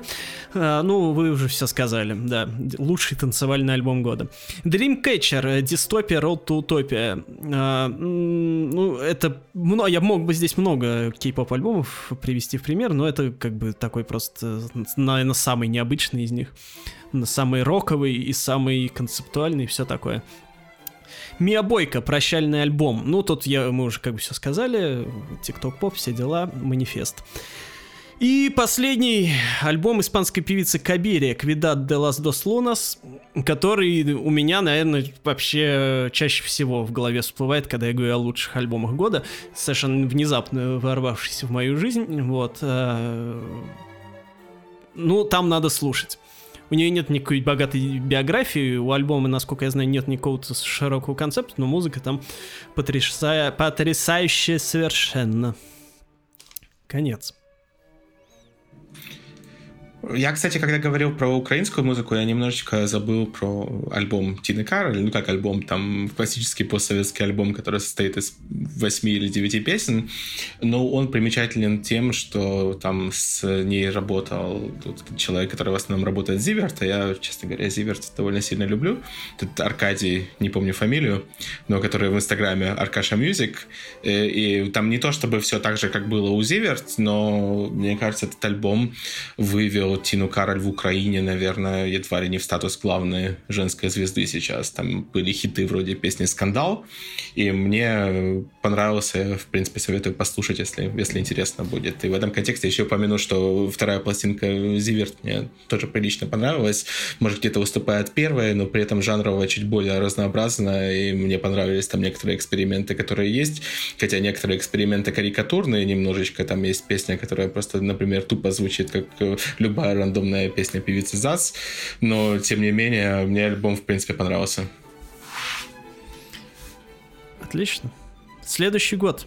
Что хотим? Что ждем? Загадываем желание. Я жду больше всего альбом Никсюши, второй, который выйдет в феврале, кажется, по ее словам. Больше мне особо ничего не нужно. Ну, естественно, типа переиздание 1989 и э, Speak, Speak Now. now. Да, но, естественно, его не будет, будет репутация наверняка. Ну, возможно, что да. Это все, вы больше ничего не ждете? Ну, что-то там еще. Кьюра альбом еще обещали. Я забыл, что еще обещали просто. А, это сам... Нет, погодите, кто же, кто же, кто же, кто же? А, Селена Гомес какой-то альбом обещал, но там говно будет 100%. Э, потому что она снова латиноамериканщину хочет, насколько я понимаю. А кто-то еще что-то, да, обещал? Я не помню. Ну, в следующем ну, году надо как минимум дождаться, во-первых, альбома Years and Years. А, Обязательно. Ну это, это Да, это, его перенесли, к сожалению, на две, на две недели, но да. в январе будет. Вот, естественно, там тоже... тоже там... Да. Немножечко синглы меня... Старстрак очень понравилось. Ну, вот, Крейв был классный. Крей Крейв неплохая, но не то чтобы прямо так взрыв. Свит Толка неплохая танцевальная песня, но это же как-то не, не совсем разрыв. Ну, посмотрим. Я Years and Years просто обожаю, на самом деле, поэтому, конечно, это альбом, который я тоже очень сильно жду. Вопрос, а как вот вы думаете, Денис, насколько это сильно связано с тем, что теперь Years and Years, по сути, это 1-0 Александр? Никак. А, потому что в создании Пало Санта, который, который я считаю... Это восхитительный альбом. Восхитительным альбомом. А, двое других не принимали никакого участия, по большому счету. Там есть одна, одна песня, по-моему, в которой они были с авторами, но над этой пластинкой работают те же люди, по большому счету, с Олей Александром, как и, как и на Пало Санта. Это, естественно, есть довольно приличная разница по сравнению с Комьюнионом, где вся группа принимала активное творческое участие. Но я думаю, что это очень, очень упрощенно, потому что, ну, то, что Оля Александр отделился от МРА и Майки, э, это, в принципе, очень логично было, к сожалению, потому что они музыкально действительно прилично разошлись друг с другом. Вот, еще я жду новый альбом группы Девятый Вал. Это Ninth Wave выпустят что-то свежее, по крайней мере, обещали. Я жду новый альбом Ронни Мартина, это моя личная главная боль. Представители христианского Minimal Wave с проектом Joy Electric последний свой студийный альбом выпускал вот именно под вывеской Joy Electric аж в 2012 году. И по двум синглам, которые он выпустил, это будет близко к тому, что он делал, только разве что э, ритм-секция там выполнена, по-моему, на таких уже более живых барабанах. И, ну, это будет в любом случае интересно послушать, так как я практически ко всем альбомам Joy Electric питаю особую любовь и страсть. Ой, Кого еще мы ждем? Чарли Ждем вообще хоть кого-то. Чарли X Чарли X да. ждем, да. Наконец-то начала выпускать нормальную музыку. Да. Синглы Good Ones э, и New Shapes отличные. Впервые с альбома Сакер у него выходит нормальная музыка. Ура! Впервые с альбома Врум Врум. Ну вы, конечно, вы, конечно, врун-врун, я хочу сказать. У вас интересное представление о нормальной музыке. Слушай, Врум Врум это лучший альбом, который она вообще выпускала. Нет, нет. Ладно, хотя вам, с другой стороны, вам же и White Mercedes понравился трек. White Mercedes лучшая песня с этого альбома, который я не помню даже как называется. Чарли. А, White Mercedes отличная песня, Именно. серьезно. Хотя там были... Это был не альбом помню, Чарли, по-моему, насколько я помню, да так плевать назывался. вообще, какой-то был альбом, там больше там, нечего там, было там, были, там была восхитительная песня с Кристиан and the Queens, тогда еще. Гон, с которой она будет флитовать. Да, Гон восхитительная Гон, песня. Гон отличная песня, и 1999 с Троем Сиваном э, очень крутая песня тоже. Да, хотя вот 2099 э, с ним же подвела очень Это сильно. полнейшее, поебение, извините за выражение. А, ну еще фиточек с Ейджи и Клейро, это тоже был такой трек, что, блин, извините, это Фебруари, это просто провал всего. Это так, так, так нельзя делать. Вот, поэтому теперь вот у Чарли, судя по всему, судя по фо фотографиям, которые он выкладывает в инсту свою, с фотосессий многочисленных к альбомам готовящимся, думаю, что там действительно, наконец-то, будет разрыв развал. Пора бы уже. Ну, она так, она это делает как более мейнстримный альбом. Я не смотрел, кто продюсировал трек New Shapes, но э, с Good Ones там э, Оскар Хольтер был задействован, тоже швед из э, всей этой компании вокруг Макса Мартина. То, то есть, mm-hmm. наверное, что-то будет довольно, довольно симпатично, надеюсь, по крайней мере. Но, повторюсь, Good Ones и New Shapes отличные песни. Просто ее творчество обрело новые формы.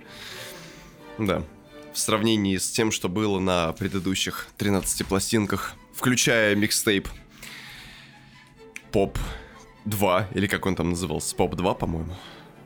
Не помню уже. Наверное, к счастью. А может быть, да. Все? Ничего больше не ждем. Нет. Ну, нет, мы ждем, просто это что-то сейчас вспомнить. Не, я хотел, на самом, я хотел, на самом деле, некоторые вещи отметить, но... Отмечайте. А, а, я сейчас э, утром ходил завтракать а, в пузатую хату, и потом взял еще... Это главное еще... вообще, почему я скучаю. По Киеву, да? Ваша хата ну, недостаточно че... пузата, да, Антон Юрьевич? Блин, сейчас бы, конечно, в... ну или в Харьков, или в Киев. Я как бы и там, и там ел в пузате хате вареничков с э, этим самым, ну, с творогом или с чем там, с вишней, да, по-моему, есть же, да? Да, да, есть много всего там в этом плане. Ну, там есть самое замечательное в Фузета Хате, это то, что у них есть прекрасные завтраки за 58 гривен до 12. Э, я обычно беру завтрак с дерунами, и там, грубо говоря, 4 деруна, а, шампиньоны, к сожалению, не, не лисички, было бы хорошо, конечно. А, и колбасочка такая, и еще там помидорчики, и все это меньше, чем за 2 евро. То есть, как бы очень, очень симпатично и вкусно при этом.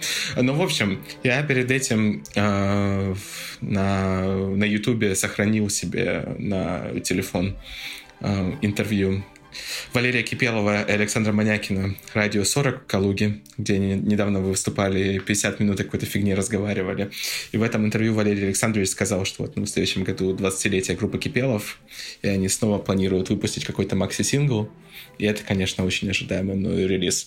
Если серьезно, а, то помимо альбомов Scorpions, который выйдет в феврале, и Юрая Хип, который записаны когда-то там выйдет, из поп-музыки я не жду альбом Бейонса, который, скорее всего, будет где-то в начале а года. Кто, а кто вообще ждет альбом Бейонса? Можете мне вообще увы, таких многие. Увы, многие. А, но я хотел бы сказать, что я очень, очень надеюсь, что вот то, что выпускал в этом году Конан Грей, наконец-таки кристаллизуется в его э, второй альбом, потому что первый был неплохим, но то, что он начал выпускать сейчас, это просто отличная песня за отличной песней. Если кто-то э, не сильно обращал на это внимание, то реально я очень советую послушать песни Overdrive, People Watching и в первую очередь Telepath Э, то есть телепат, его, его, его последний сингл, это три роскошнейших песни, э, и э, вот его продюсирует в основном, хотя Overdrive Дэн Нигро не делал, но там продюсирует тот же человек, который работает с Оливией Родриго, Дэн Нигра, и при этом вот синглы, которые пошли ко второму альбому, это именно крутая попсень, то есть без какой-то особ... без какого-то особого подлива, более альтернативного звучания, что было у него на, на первом альбоме, и все как бы вырисовывается, что все это должно подводить к его второму альбому, но вот серьезно, если вы не слышали, э, я так к аудитории обращаюсь в первую очередь, то просто вот вбейте песню э, Телепев на Яндекс Музыке или э, называю Яндекс Музыку, потому что, конечно, ну, нас всегда привлекает запрещенка, а, так или иначе. Ну, включите песню Телепов, и вы поймете, почему, почему я так сильно э, этого альбома жду. Надеюсь, что он реально будет. Ну и помимо этого, конечно, ну, каждый год ждем новый альбом Рианны. Ну, наверное, он выйдет, выйдет только тогда, когда выйдет следующий альбом а, Кобылы и Трупоглазых жаб. Мы с ним вместе Но, с другой feat. стороны, блин, с другой стороны, э, Рианна же как раз э, выполнила переиздание на виниле своих номерных альбомов недавно. Вот, поэтому, может быть, это тоже своего рода какая-то предтеча. Сейчас прогонит краткую ретроспективу, а потом как возьмет и как выпустит новый альбом. Хотя... Ну... Фиг знает. Пора бы, пора бы. А, ну и самое главное, кстати, как я для себя забыл. самое главное, серьезно, наверное, что вот, наверное, будет в первой половине года, это ожидаемый пятый альбом Сабрины Карпентер. Потому что mm. вот Сабрина Карпентер это одна из моих самых любимых исполнительниц. И, кстати говоря, в, в контексте всего этого великого треугольника там между Оливией Родриго, Джошуа Бассетом и Сабриной Карпентер, предполагаем, я себя очень забавно чувствую, потому что Сабрина, вот это вот мое, мое, мое, мое самое любимое, самое, самое близкое к сердцу из трех. Но потом ты включаешь песни Оливии Родриго, и тебе тоже нравится. Ты себя чувствуешь так, будто, вот знаете, вот эта компания, есть какая-нибудь компания друзей, и у двух человек какие-то отношения, и потом они расходятся, и ты как-то себя очень странно чувствуешь, когда ты общаешься и с, и с тем, и с другим. Ну, еще больше себя, э, еще страннее себя чувствуешь, когда ты сам этот один или другой. Вот, когда я слушаю Сабрину Карпентер, Оливию Родриго, Джошуа Бассета, и их все предполагаемые песни друг от друга, и мне нравятся все, то я, ну, Сабрина, естественно, больше, а, то я себя чувствую вот примерно так. Но серьезно, вот от Сабрины довольно, довольно многого жду, потому что она наконец-таки переподписалась на нормальный лейбл, ушла с, ушла с диснеевского лейбла на, на Island, и надеюсь, что это как-то поможет ей в плане именно музыкальной карьеры, потому что я считаю ее, ну, ряд из ее предыдущих четырех альбомов очень-очень крутыми. Ну, по сути, она ушла на Universal. Ну, да. Да, можно сказать и так. Блин, я все жду, когда Сабрина Карпентер выпустит фит с Джоном Карпентером. Вот тогда и поговорим. самый... Сабрина Спелман. Сабрина Спелман. Ну, у нее, кстати, интересная история в связи в связи с Сабриной Карпентер, что вот ее тетя озвучивает Барта Симпсона и еще кучу всяких персонажей, и, в принципе, известна в этом плане. Может, и не Барта, но кого-то, какого-то ключевого персонажа Симпсонов. Прикол.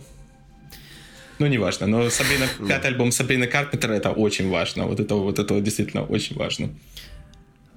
Ладно, давайте заканчивать. Давайте. Давайте. Да, давайте.